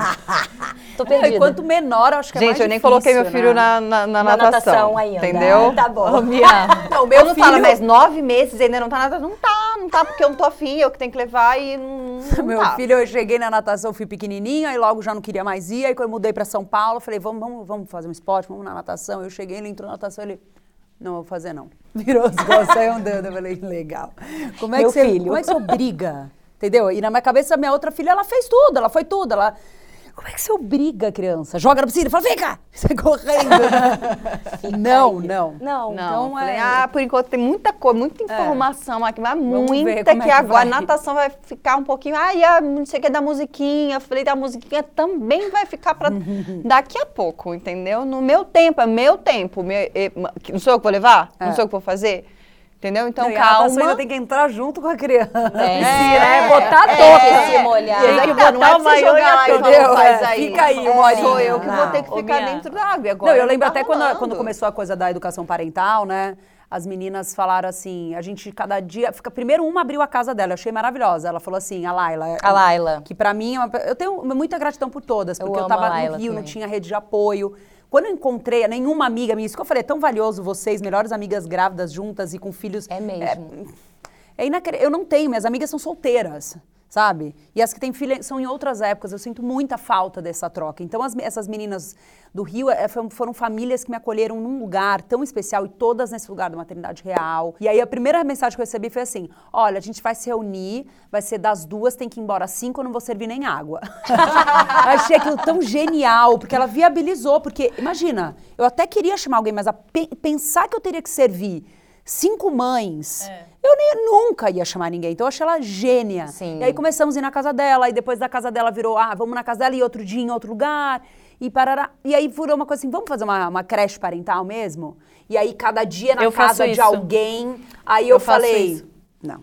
Eu falei, eu vou ter que sair porque tô amando, mas eu não aguento, eu não aguento receber na minha casa, eu não quero. Eu faço eu quero na minha casa. deixar num lugar e depois eu pego. Sim. E que lindo que foi. E aí deu, sei lá, nem 15 dias as migas. Não, não, a gente repensou, vai ser num lugar só. Porque, tipo, nem. Eu já tinha Nina, eu era a única que tinha uma filha mais velha, né? Então eu falei, não, gente, a escola para mim, o a educação que seja, tem que ser um momento que eu também tenha esse momento livre. Claro. Eu não quero participar tanto assim. Não, é muita eu loucura. quero participar. Já tô achando maravilhoso eu estar tá dentro dessa coisa da construção. Você tá fazendo também? Não, assim, ela tem 10 meses, né? Não, mas faz o Antônio tinha 10 meses também. Ele começou e nem andava. A gente faz. Que foi riquíssimo, um... assim. E, e mas assim, eu, não é meu estilo, eu não faria. A natação tá? eu fui, tipo, du... a natação eu fui duas semanas e, e, e falei, não, porque tem que botar o maiô, botar a touca e entrar junto na piscina, e é uma demanda, e bota a criança no carro e tira a criança do carro. Duas semanas e ela amou, ela amou. Tipo assim, ela, ela pira em água. E outra coisa que ela pira música, desde sempre, assim. Ela tem uns pandeirinhos que ela é uma paixão dela que a gente conseguiu enxergar E daí tem um cara que vai na minha casa. E, eu, e pra mim isso me dá, dá conforto. É. Então eu tenho um jardim, a gente estende um. Eu participei um, também na casa uma canga. E, tipo, são mais quatro bebês de amigas que eu amo e troco ah, muito. e são rede de apoio. E aí, quando eles estão na música, vocês estão trocando, Amor, falando, vezes, reclamando, às chorando. Às vezes eles estão na música 10 é. horas da manhã, a gente tá tomando um negócio, uma cerveja. É, eu posso 10 imaginar. horas da manhã, porque foi tão pesada a noite anterior pra alguém que às vezes a gente se olha. Super, era e igual. fala, dá, será que dá pra abrir uma cerveja? Falo, e eu falava, eu, nem, eu não queria ter esse, eu não queria ter esse trabalho. Eu realmente queria deixar na porta da escola, ir embora tal. E aí e foi muito curioso, assim, porque no, no, fundo eu acabava me emocionando com umas coisas, assim. Então, um dia eu cheguei, ela, a gente alugou uma casa que estava à venda só para usar a parte externa da casa. Uhum. Foi onde virou o lugar. No Cosme Velho, não foi? Não, foi ah, não na foi. frente da casa da, da Laila ah. até. Era uma casa à venda, ela conversou com a mulher, alugou, foi maravilhoso. E a gente usava toda essa parte. E aí era tudo muito velho, antigo, estava ruim. Então todo mundo foi cada um dando sua força, tarefa ali para arrumar aquele lugar, né? E aí eu lembro que um dia eu cheguei, elas tinham feito de um quartinho que era um lugar imundo, super sujo, um lugar lindo. Elas colocaram EVA no chão inteiro uhum. e colaram. Eu entrei, eu nunca esqueço, eu chorando uhum. com o EVA instalado. Eu falava, gente, pra mim era só o técnico que fazia. eu fiquei realmente muito emocionada de participar, mas não é o meu rolê. Né? É assim, Agora você não respondeu, a cara respondeu você não. O que, ah. que mudou? Engraçado. Pré, Muitas das minha... coisas que a Carla falou que mudou sendo negativas para ela foram as positivas para mim. Esse aterramento foi o fundamental para minha vida. Eu, fi, eu me senti muito mais potente do que eu era antes. Eu fiquei com uma sensação de que ninguém mais pode me parar. Porque eu sou a mãe dessas crianças, assim. Eu sou a responsável eu por esses dois seres também. humanos. Eu, eu sou muito forte, assim. Para mim foi gigante isso, assim. E eu já estava um pouco cansada dessa liberdade toda, entendeu? Para mim foi, foi, foi encaixou. Mas quando o Antônio nasceu, que foi meu filho muito planejado, o meu marido é muito tranquilo. Ele é aquela criança, ele não deu trabalho, nunca. Sabe? Nunca uhum. bebeu, adolescente. Meu marido, ele é tipo, assim, um modelo. O que, que eu pensei? Eu engravidei, veio um menino, eu ficava assim, que ele seja igual ao Lucas, que ele seja igual ao Lucas, porque eu dei muito trabalho, que ele seja igual ao Lucas. Quando nasceu, a primeira coisa que eu falei, gente, ele é lindo, ele era a cara do Lucas. Aí na minha cabeça, assim, tava tudo resolvido. Ele vai fazer USP, gente. Entendeu? Meu marido fez USP, vai dar tudo certo. Muito bom. E aí não foi nada certo. Nada. Nada. Era uma criança que não se acalmava quando chorava. Eram choros assim, horas. Eu vejo amigas minhas, solteiras, que comentam, tem até um apelido que, eles, que ela deu para a vizinha de cima, para a filha da vizinha de cima, é um nome da menina diminutivo, não vou falar para a fulaninha. Mas ela, ela fala assim para mim, ela chora horas. E eu, eu sei, cara, eu sei, eu tive um filho exatamente assim, eu não posso julgar nada, eu sei exatamente. E eu ficava assim, eu morava numa avenida no Rio. Eu amo na Então eu ficava você. assim, tipo, segurando ele, torcendo para que passasse um caminhão, caminhão, porque era uma das únicas coisas que tirava ele desse transe, de chorar, de chorar. Foi uma criança. E assim, eu tive uma rotina muito maluca. Eu fui fazer uma peça, eu fui fazer uma turnê de teatro durante seis meses, dos dois aos oito meses. Todos. Como? Os finais Você de levava, semana. Né? Não, Todos. Ela levava. Sendo que é, cada caos. dia eu ficava num lugar. Não é que eu ia para Salvador, eu ia sexta para Salvador, eu ia sábado para Feira de Santana. Meu Deus, Nossa. mulher. Não, mas assim, realmente eu não falo com nenhum orgulho. Aliás, foi uma das coisas que assim, eu tenho certeza que não, eu fiz Não, tô nem falando mais... do lugar de orgulho, eu tô falando como você conseguiu. Não sei, eu não consegui, eu não consegui. Só que eu tinha um comprometimento enorme com o meu trabalho, eu não ia desistir. Não, não tinha nem essa palavra desistir.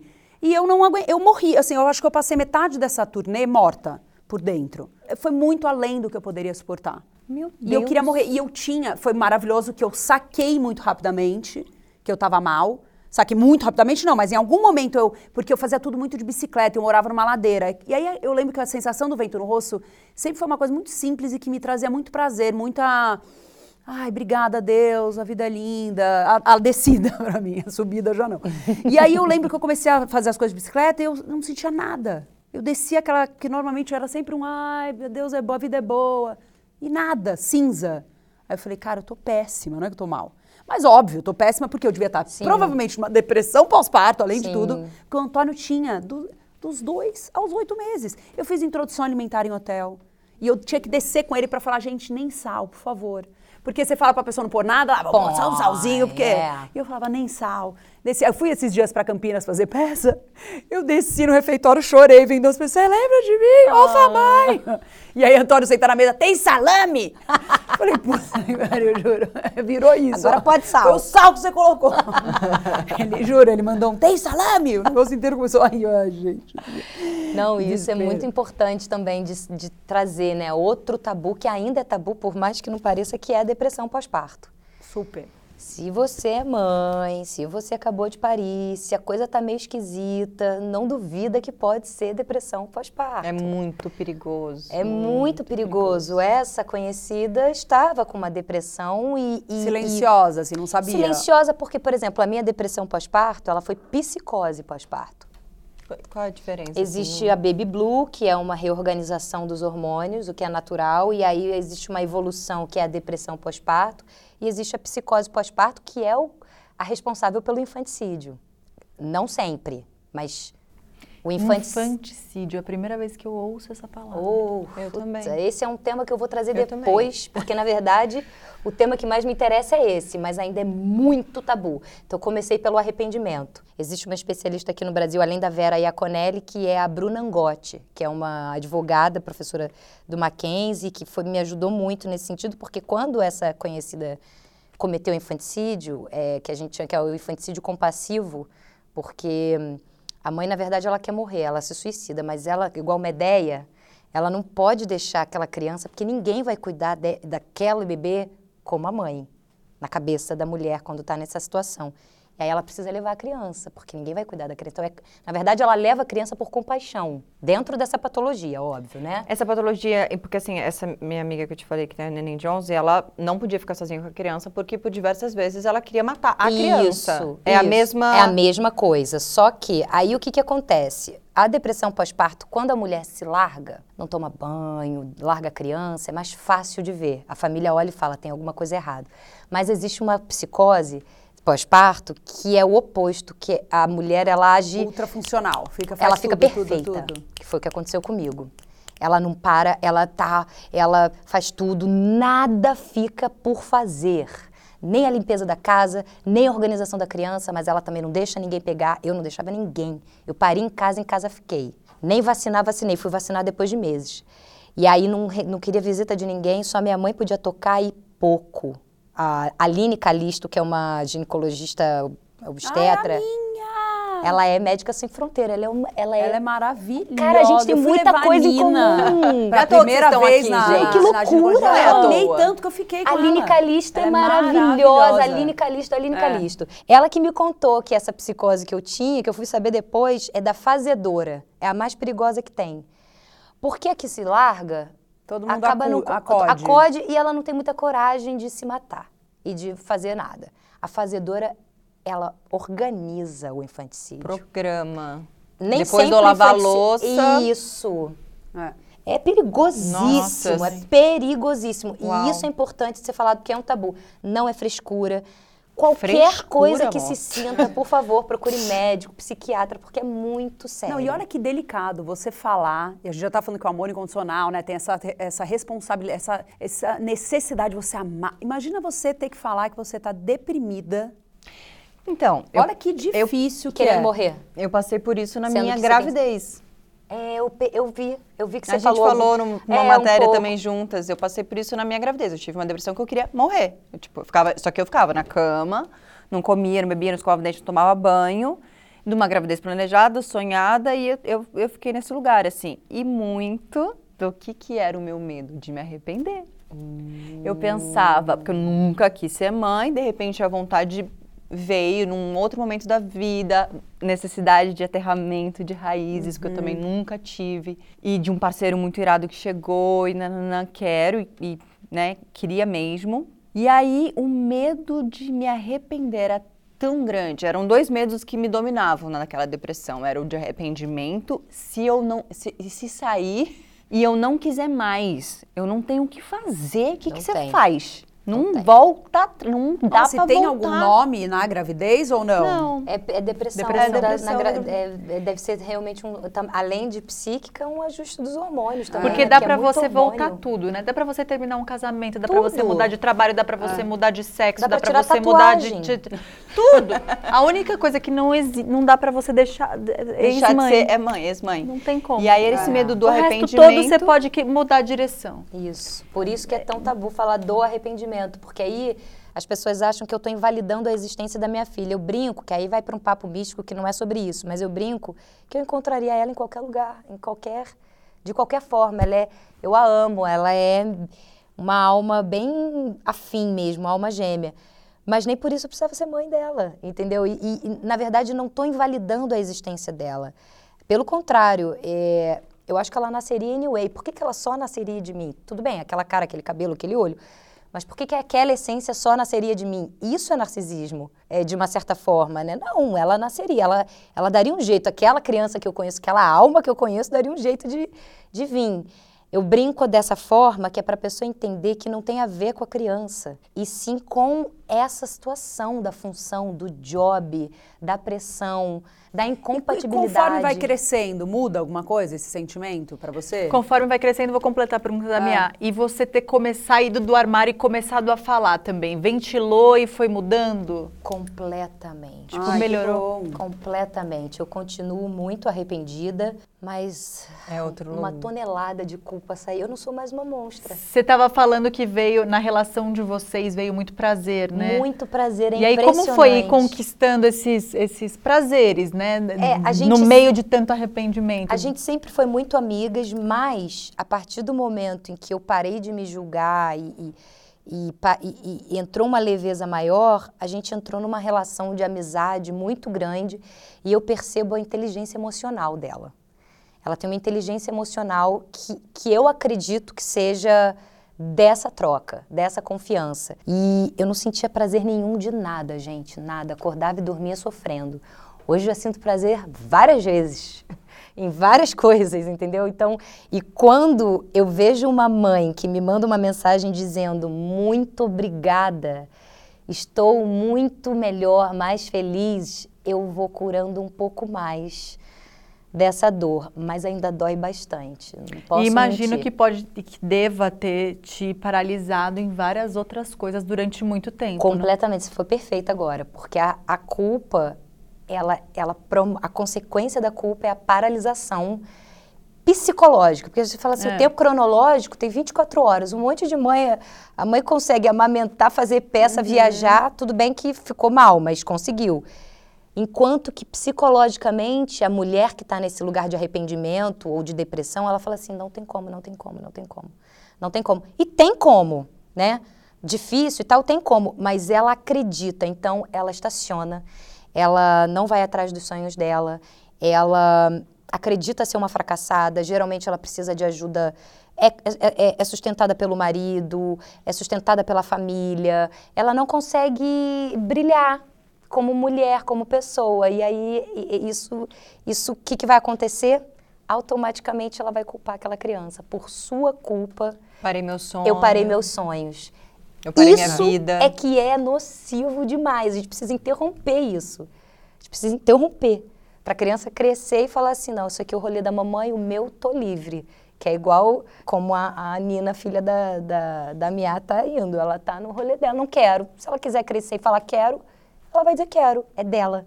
Você deu essa opção, você mostrou né, com a peça. Apesar de, de ser muita desgraça, você mostrou isso, né? E, e como é que dá conta de tudo, Mia? Ah, não Com dá, dois a oito meses dá. fazendo turnê, casa, Não, é marido, isso, não dei, filho. né? Não dei conta, eu fiquei mal. Aí eu fui pra terapia durante esse período, que foi fun- fundamental, e eu acho até hoje muito curioso porque que ela nunca tocou na, na palavra depressão pós-parto. Nunca foi falado. Nunca? Tudo bem, eu tava fa- vivendo uma coisa muito que era óbvio. que te- Tanto que eu parei, quando terminou a turnê, eu tirei assim uma, uma bigorna das costas. A Um- maioria das pessoas que falam sobre depressão com a gente jamais souberam durante o processo. Só foram Super. descobrir que estavam passando por Então, mas aquilo lá. depois- mas aí sabe quando eu parei pra falar? Sabe quando? Quando eu comecei a ensaiar a peça, que foi um processo gigantesco de cura, porque isso que a gente está fazendo aqui, somos pessoas que somos mães e falamos sobre isso. é, não deixa de ser uma baita de uma autocura isso claro, claro, A gente não veio claro, pra cá ter noção do que a gente, a gente não tá aqui. Claro. A gente não e aí tá lá no processo que eu fiz, porque foi muito dolorido esse período para mim, né? Dolorido fisicamente, inclusive, porque eu tava assim, amamentando, eu tava e eu não tinha leite suficiente, então ao invés de dar mamadeira, eu dava uma sonda. Eu porque eu achei quem é que dá mamadeira?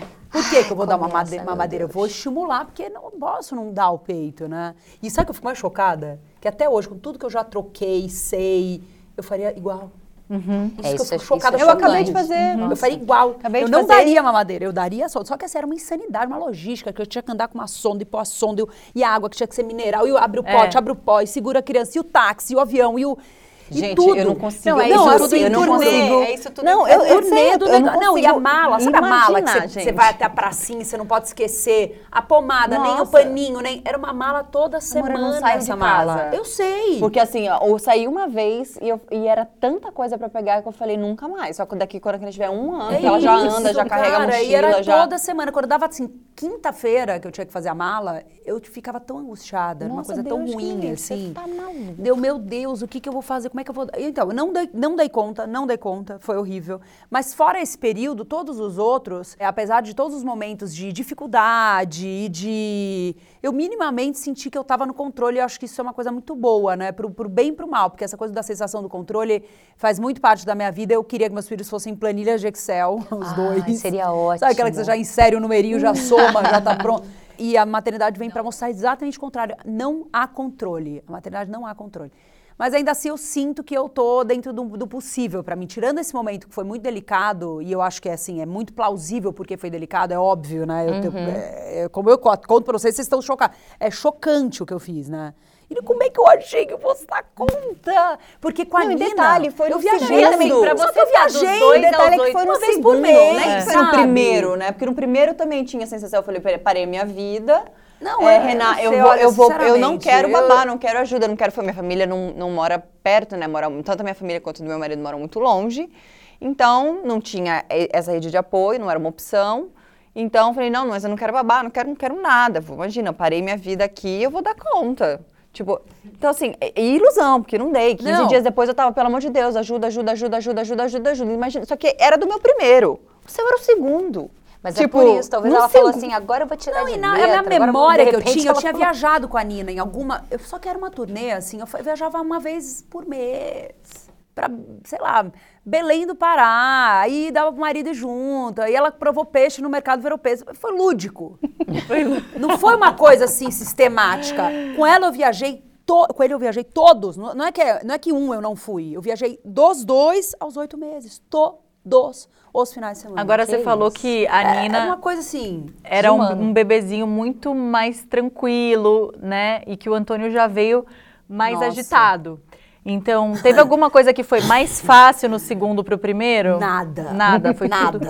Porque você entende, não, né? É, a gente, é, já até tem esse, esse eu, episódio eu assim, aqui. Eu não queria ter esse tipo de trabalho, eu falava assim, eu não queria. Beira aí um arrependimento, que eu falava, eu não queria ter esse trabalho aqui, eu queria que fosse mais simples. Só que não tem como você dosar, como é que você vai coordenar o que, o que vai vir, como é que seu filho vai ser?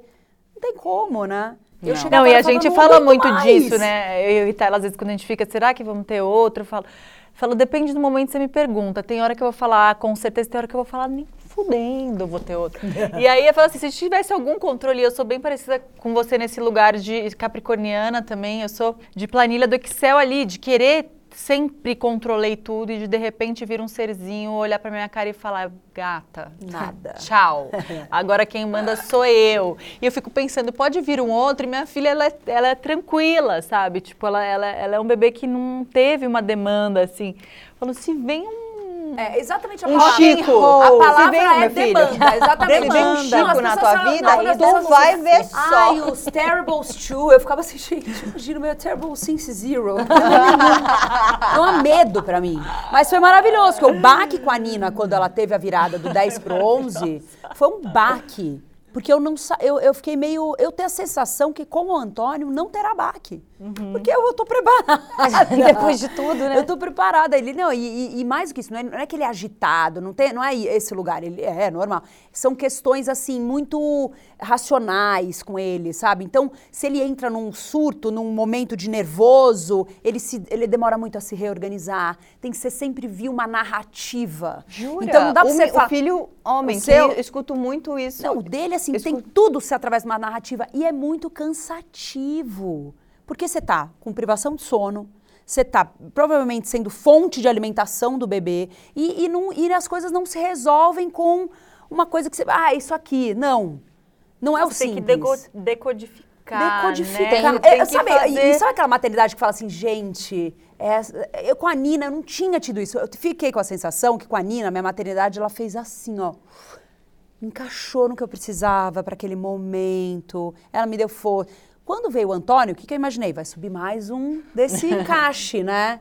E, e, só que ele veio e fez assim, ó, lá, lá, lá, lá, lá, lá, bagunçou tudo. E aí eu, eu, não sabia, eu não sabia mais fazer nada. E eu acho que não tem isso, né, nada. né, de o segundo ser mais leve. É muito sobre o perfil daquele sobre ser humaninho que vem. Exatamente. E é uma loteria. A gente Lógico. tem um episódio aqui, né, Mãe de Primeira versus Mãe de Segunda Viagem, que foi com a Rafa Brits e com a Milena Toscano. E a Milena tem um segundo filho muito mais agitado que o primeiro, que tudo ela fala, tenha o segundo.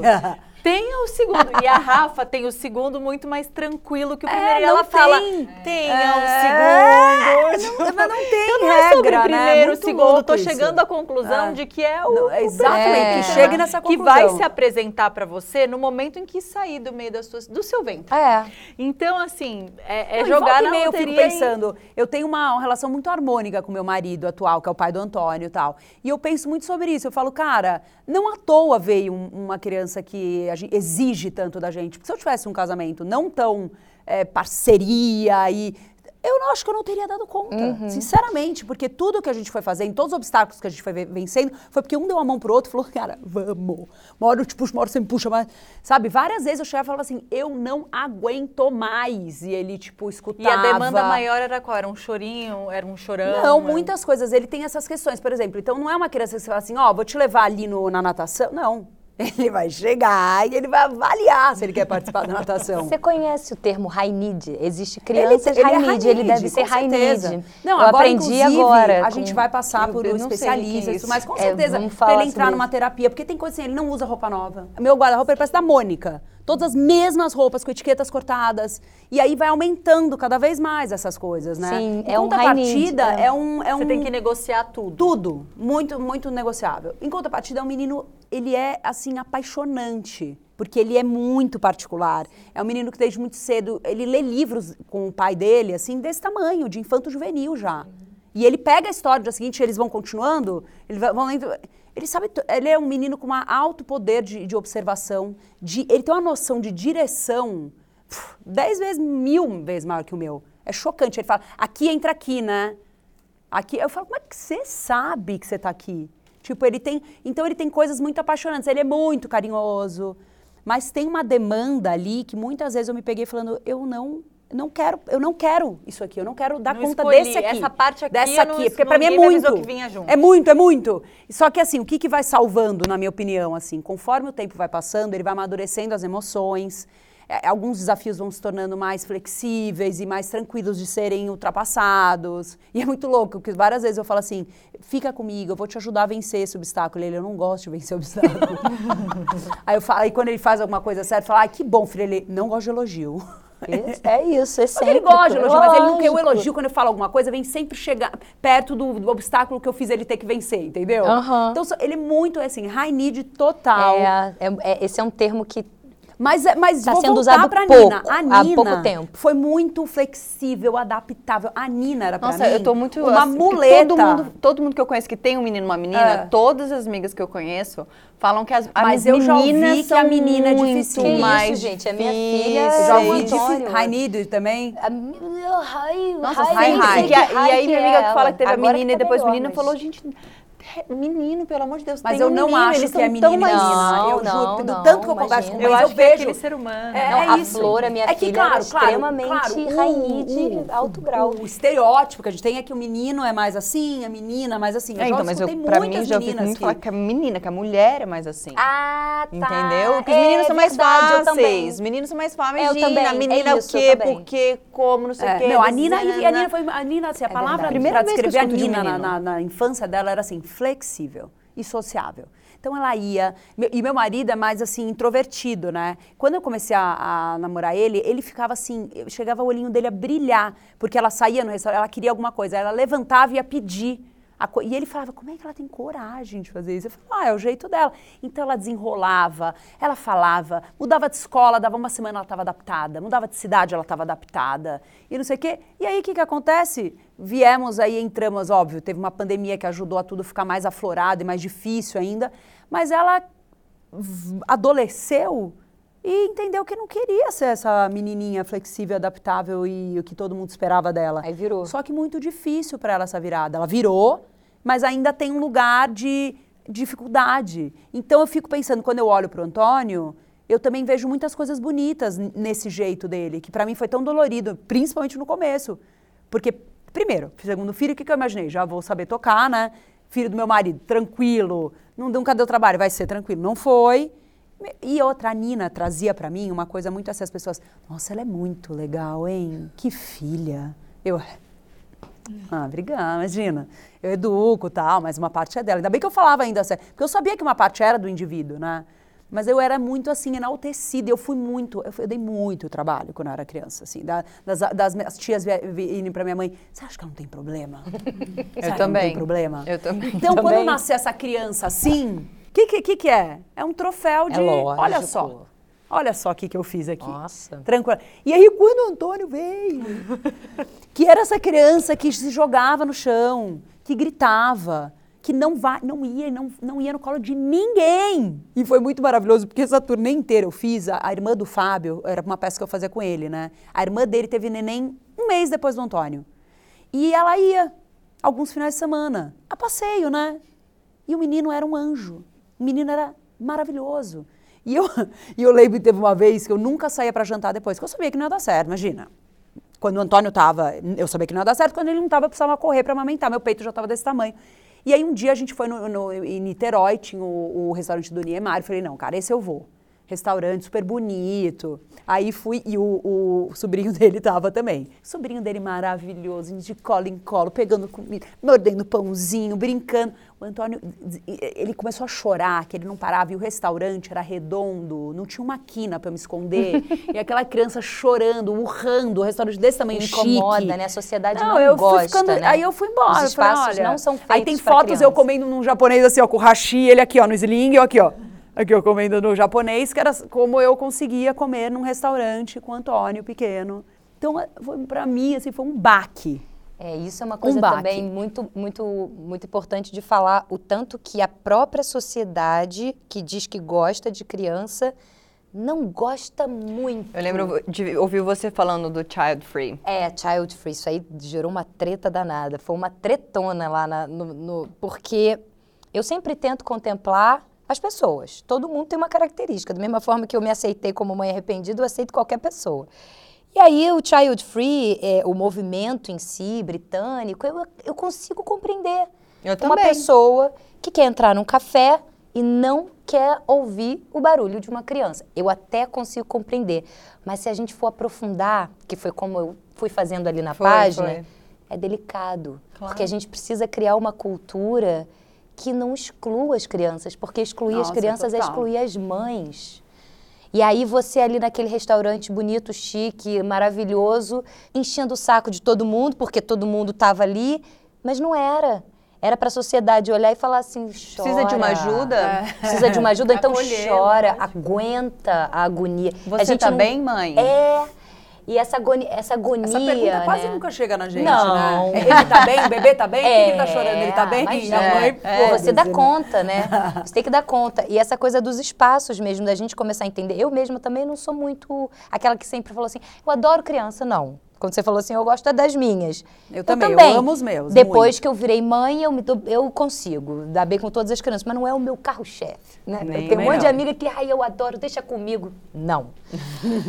Ponto. Mas, cara, a gente precisa olhar para isso, porque para a mãe não ser invisibilizada, para a mãe conseguir uhum. comer no restaurante do Niterói bonito, ela precisa que o bebê, Rainide, excêntrico, gênio, diferente, é, chore. Mas sabe o que eu acho também? Que também, óbvio, é, tem uma relação com o que eu estava sentindo ali também, né? lógico, né? Eu estava me sentindo que eu estava incomodando. Ninguém, tá, não foi um lugar onde eu me senti hostilizada, porque tem, tem lugar que você é hostilizada. Tem. Avião, então, acho que é o pior lugar para um bebê e para uma mãe. Restaurante também. Não assim, dá. Restaurante é, também a pessoa faz é assim. Verdade, mas, restaurante, é mas restaurante você consegue sair dali rápido.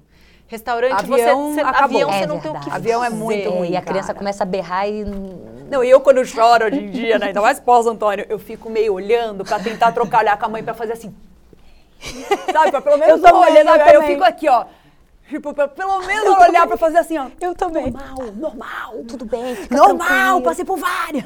Ou dar aquele sorrisinho. Não, no shopping, então, mais do que avião, gente. Quando eu vejo alguém no shopping com aquela criança urrando, eu fico até assim, ó, fica chato, sabe? Eu fico aqui olhando pra, pra ela olhar pra oferece assim, um abraço. Ó, tudo bem. Eu quero se sinta incomodada. É, tá tudo certo, cara. Não é sua culpa real. E eu repensei várias coisas também, porque eu lembro que teve um episódio que eu, que eu, fui na casa de uma amiga e tinha uma criança só e a criança deu muito trabalho. Xingou e deu um dado momento, bateu na mãe.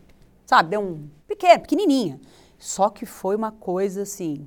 Ninguém quase com filho, eu com a Nina, que era tipo um modelo de filho. Ainda pensei, falei, ah, deve estar tá tendo problema em casa, deve estar tá tendo. tipo, hoje eu fico só, gente, eu não tenho problema em casa. Não, não é problema em casa, não, tá tudo certo. Lá. É só uma mesmo. É uma questão aqui, ó, mas vamos resolver, tá tudo bem. Porque é duro, Você falou cara. do quando você se dá bem com seu marido, né? E que vocês, cada hora um puxava a mão do um, mas foi sempre assim desde que o Antônio chegou? Teve algum momento que esbarrou no meio de vocês e... Nossa, é que eu, é que eu sou muito privilegiada, porque eu, eu eu sei como é que é o, o rolê, né? Mas ainda assim, mesmo com essa, esse parceiro que eu, eu me sinto 100% acolhida, e é isso, várias vezes eu falo assim, cara, é a pessoa que, com quem eu tenho uma, coragem de falar tudo o que eu tô sentindo, né? Que é difícil a gente abrir, oh. principalmente essas coisas, essas fragilidades, esse oh. lugar da maternidade é com ele é com quem eu tenho essa coragem de falar e abrir, e eu me sinto totalmente acolhida, não sinto uma coisa meio sabe? Então é muito uma parceria que funciona muito e fora a parte prática que também tem que ser muito feita. Mas ainda assim tem um lugar da mulher que é estabelecido que é, é uma sobrecarga muito maior que a do marido, principalmente a mental, é. né? Porque porque você fica assim, eu lembro, até eu li, eu, eu sigo a Nanda Perim, que ela tem um negócio chamado Psimama, um, um Instagram de... Eu sei quem é. Eu amo Ah, ela. a gente quer trazer ela aqui, né? Ah, ela é muito maravilhosa. Eu adoro ela. Aliás, os livros dela são tão legais para as etapas, ajudam tanto, assim, porque é lúdico, para tirar fralda, chupeta, foi muito legal. Ela, ela, eu comprei vários livros dela, foi super importante lá em casa. Porque o Antônio é, tipo, lúdico, tem que ser tudo com narrativa, então para ele foi fundamental. E aí eu li uma coisa que era assim, o seu marido porque, assim, o que, que acontece? Vou voltar só um pouquinho para falar. Quando no final da peça alguém levantava a mão para falar assim: Olha, tudo bom, eu, eu adorei a peça, mas eu quero parabenizar meu marido que está aqui do meu lado. Foi um Cara, aquilo me deu um ódio. Porque, porque eu, primeiro que eu pensava, amor, você está numa bolha, não dá para você te levantar uma mão no meio de um lugar gigantesco para dar parabéns pro seu marido. Nossa. Alguém já te deu parabéns porque você amamentou? Ninguém. Então não é para dar parabéns, você não entendeu nada. Eu tinha muita raiva, assim. Até cheguei a, tipo, brigar e ser grossa no final. Porque, porque elas falavam com aquele olhinho marejado e ela terminava e falava assim, não fez mais que obrigação, né? Que bom para ele e pro filho. Aí cortava de um jeito.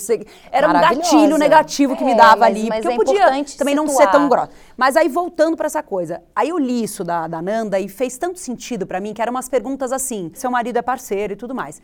Mas quem que vê que as meias estão pequenas? Quem que marca o médico? Quem que passa, quem que sai rapidinho do que tá fazendo e passa rapidinho no, no coisa para comprar uns shortzinhos porque o short acabou e tá pequeno? E quem que vê a coisa da comida? Quem que pensa a lista da feira? Quem ou... que monta a mala? Quem a mala é o meu marido. marido. Só isso, mas o resto, cara. São coisas assim, pequenas coisas, pequenas coisas que somadas são coisas gigantescas, é um peso que a gente carrega, fora assim. Foi isso que eu falei para vocês, que quando eu fiz a minha primeira viagemzinha, que era pra casa da minha amiga na Serra, e que eu entendi, ele tinha, sei lá, três meses, eu que eu entendi a quantidade de coisas que eu tinha que pensar se ele fosse picado pelo Nossa. mosquito, eu tinha que levar um, um, um não só o repelente, como um remédio antialérgico, porque podia, assim, o tanto de coisa que eu tive que pensar a primeira vez dessa criança saindo, inclusive, eu não levei água mineral, porque lá ela mora num lugar da serra, que é água, que eles água da torneira, que é água pura, pura, pura, meu neném voltou vomitando e Puts. com diarreia. Então, assim, tanto de coisa que eu tive que pensar para ir para lá, eu voltei e falei, não saio não, mais fora de casa. que sai da rotina, né? Sai é, da rotina. E aí você acha que você vai curtir o final de semana, né? Você acha que você vai curtir, chegar lá, é, é um muito trabalho, mais tranquilo. Porque você não quer deixar incomodar, né? Então você tá mais tensa ainda, né? Que você tá o tempo inteiro. Não Nossa. é aquela viagem que todo mundo fala assim, tranquila, você vai ficar aí, senta com vinho, você merece, a gente vai ficar Nossa. com teu filho de... Uma viagem pra descansar, não existe amigos você, assim, você volta eu acho, mais... eu não conheço, pelo não, menos. Você volta mais exausta do que tá. saiu de casa, essa discussão. Quando você acha amigos assim quando você encontra uma rede de apoio, que talvez nem eram seus amigos, mas são pessoas com filhos da mesma idade. Aí você acha esse lugar onde a pessoa fala assim, vai lá, eu vou ficar no colo com seu filho para você. Você falou uma, uma, né, a parada do cansaço mental e, e de conseguir falar tudo pro seu parceiro de hoje, né? Eu tenho isso com o Renato, mas esses dias já tinham coisas que eu quis falar, mas eu tinha medo de decepcioná-lo. Porque esses dias eu estava chorando, muito cansada, mas o cansaço mental, porque eu tenho uma, uma, uma, vida muito privilegiada, uma rede de apoio absurda, eu tenho ajudante em casa, enfim.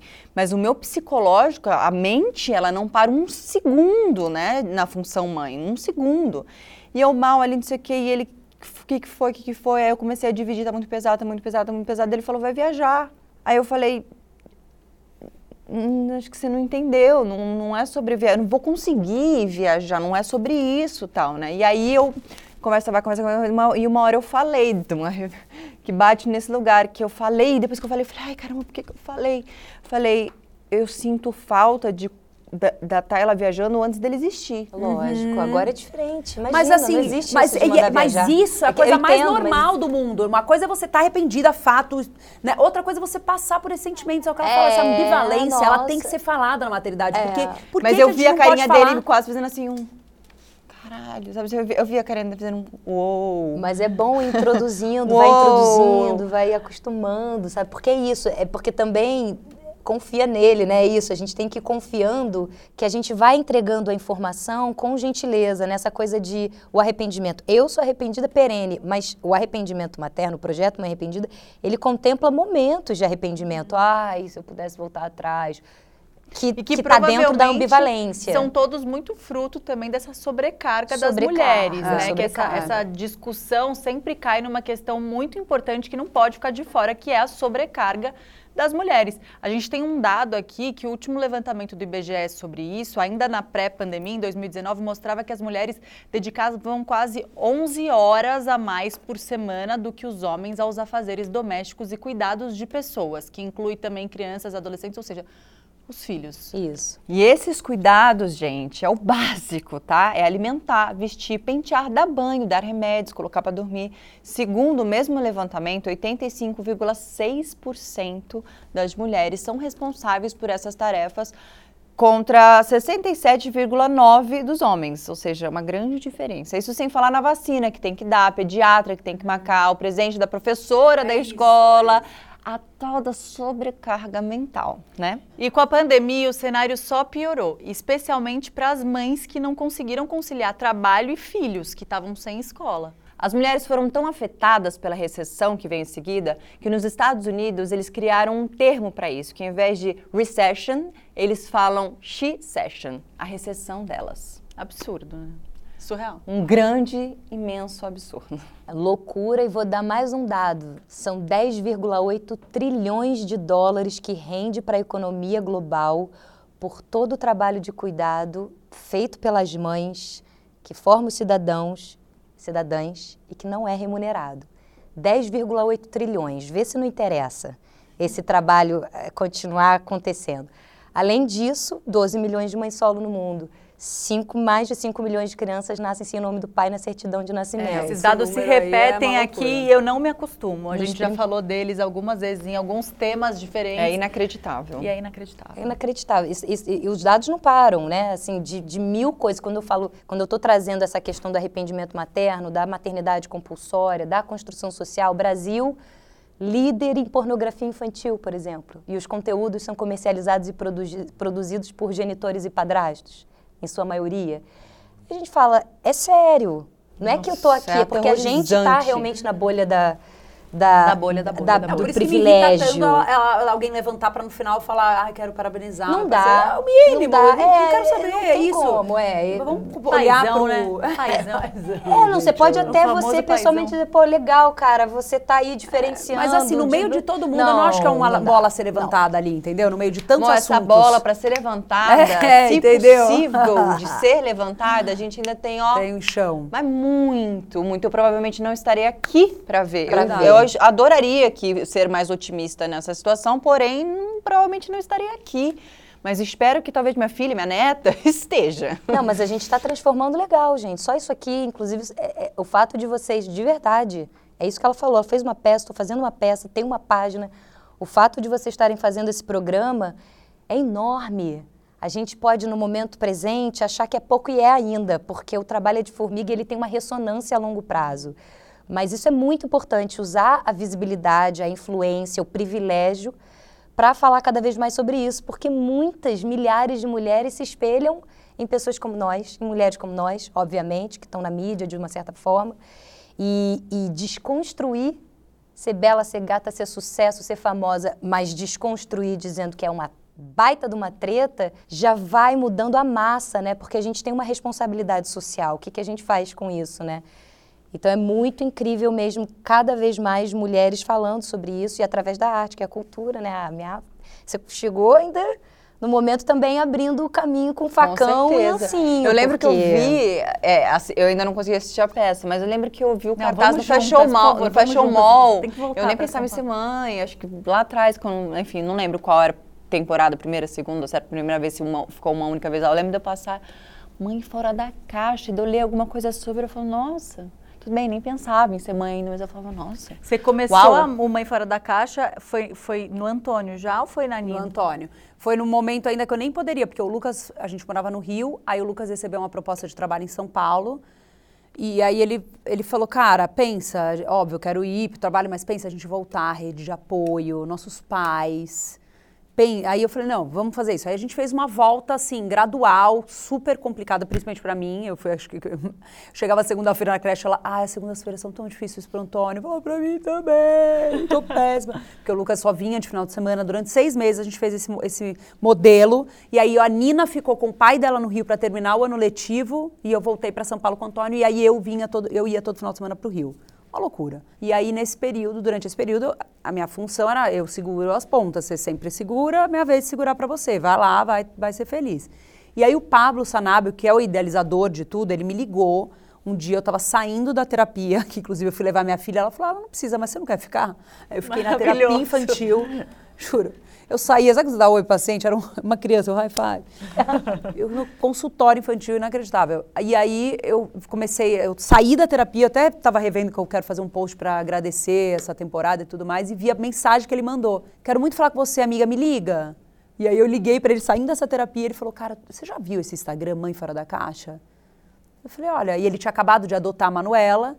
Então ele estava também cheio de sede por esse assunto e pesquisando. Então ele se deparou com Mãe Fora da Caixa. Ele falou, cara, ela escreveu um livro, eu li. Eu acho muito que a gente tem que fazer alguma coisa sobre isso. E aí não era para aceitar nada, porque não era, não tinha como aceitar. E ainda a Net, que era funcionária que trabalhava comigo desde São Paulo, conhecia a Nina, conhecia o Antônio, ela, no mesmo dia que o Lucas foi para São Paulo, ela também foi porque ela engravidou. E ela saiu de licença maternidade. Então o Lucas saiu, a Net saiu, fiquei eu, as crianças, tive que contratar uma pessoa nova que eu não tinha muita intimidade ainda. Dificílimo, vou tocar as coisas aqui em casa. Quando ele falou sobre isso, eu não pensei duas vezes, porque eu falei, cara, pelo menos eu de repente recebo alta da terapia. e foi o que aconteceu, porque daí eu comecei a ensaiar e comecei a fazer tudo. E... Só que eu não tinha tempo, gente. E, eu, e aí o que, que acontece? Foi o que você falou, eles têm um sensor, né? Então eu, eu colocava ele para fazer a sonequinha, das, que foi muita luta e batalha que eu consegui que ele fizesse a soneca às 10 e meia da manhã. Porque da Nina era assim: abre tudo, tem que entender que é dia. Do Antônio era: tem que simular uma noite.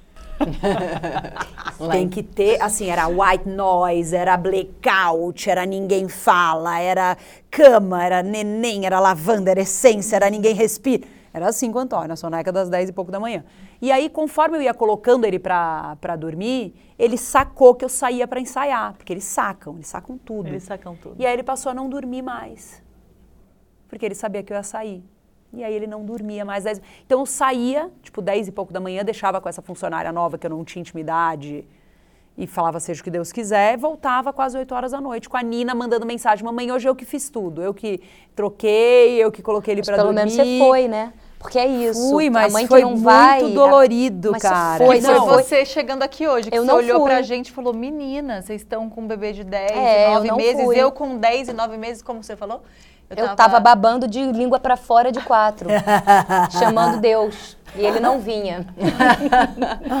Bom, gente, a gente tem que encerrar. A gente está aqui, ó, a gente ficaria mais ah. horas conversando. Mas eu recebi um, um, um, um detalhe aqui da minha diretora pedindo, pessoal, assim, hoje o episódio foi emocionante. A mãe gosta de bater no peito quando fala, porque todas nós batemos muito no microfone, então não fiquem bravos com alguma interferência e tal. O papo foi empolgante aqui, a gente bate no peito essa maternidade, entendeu? O tempo todo, então, por favor, compreensão.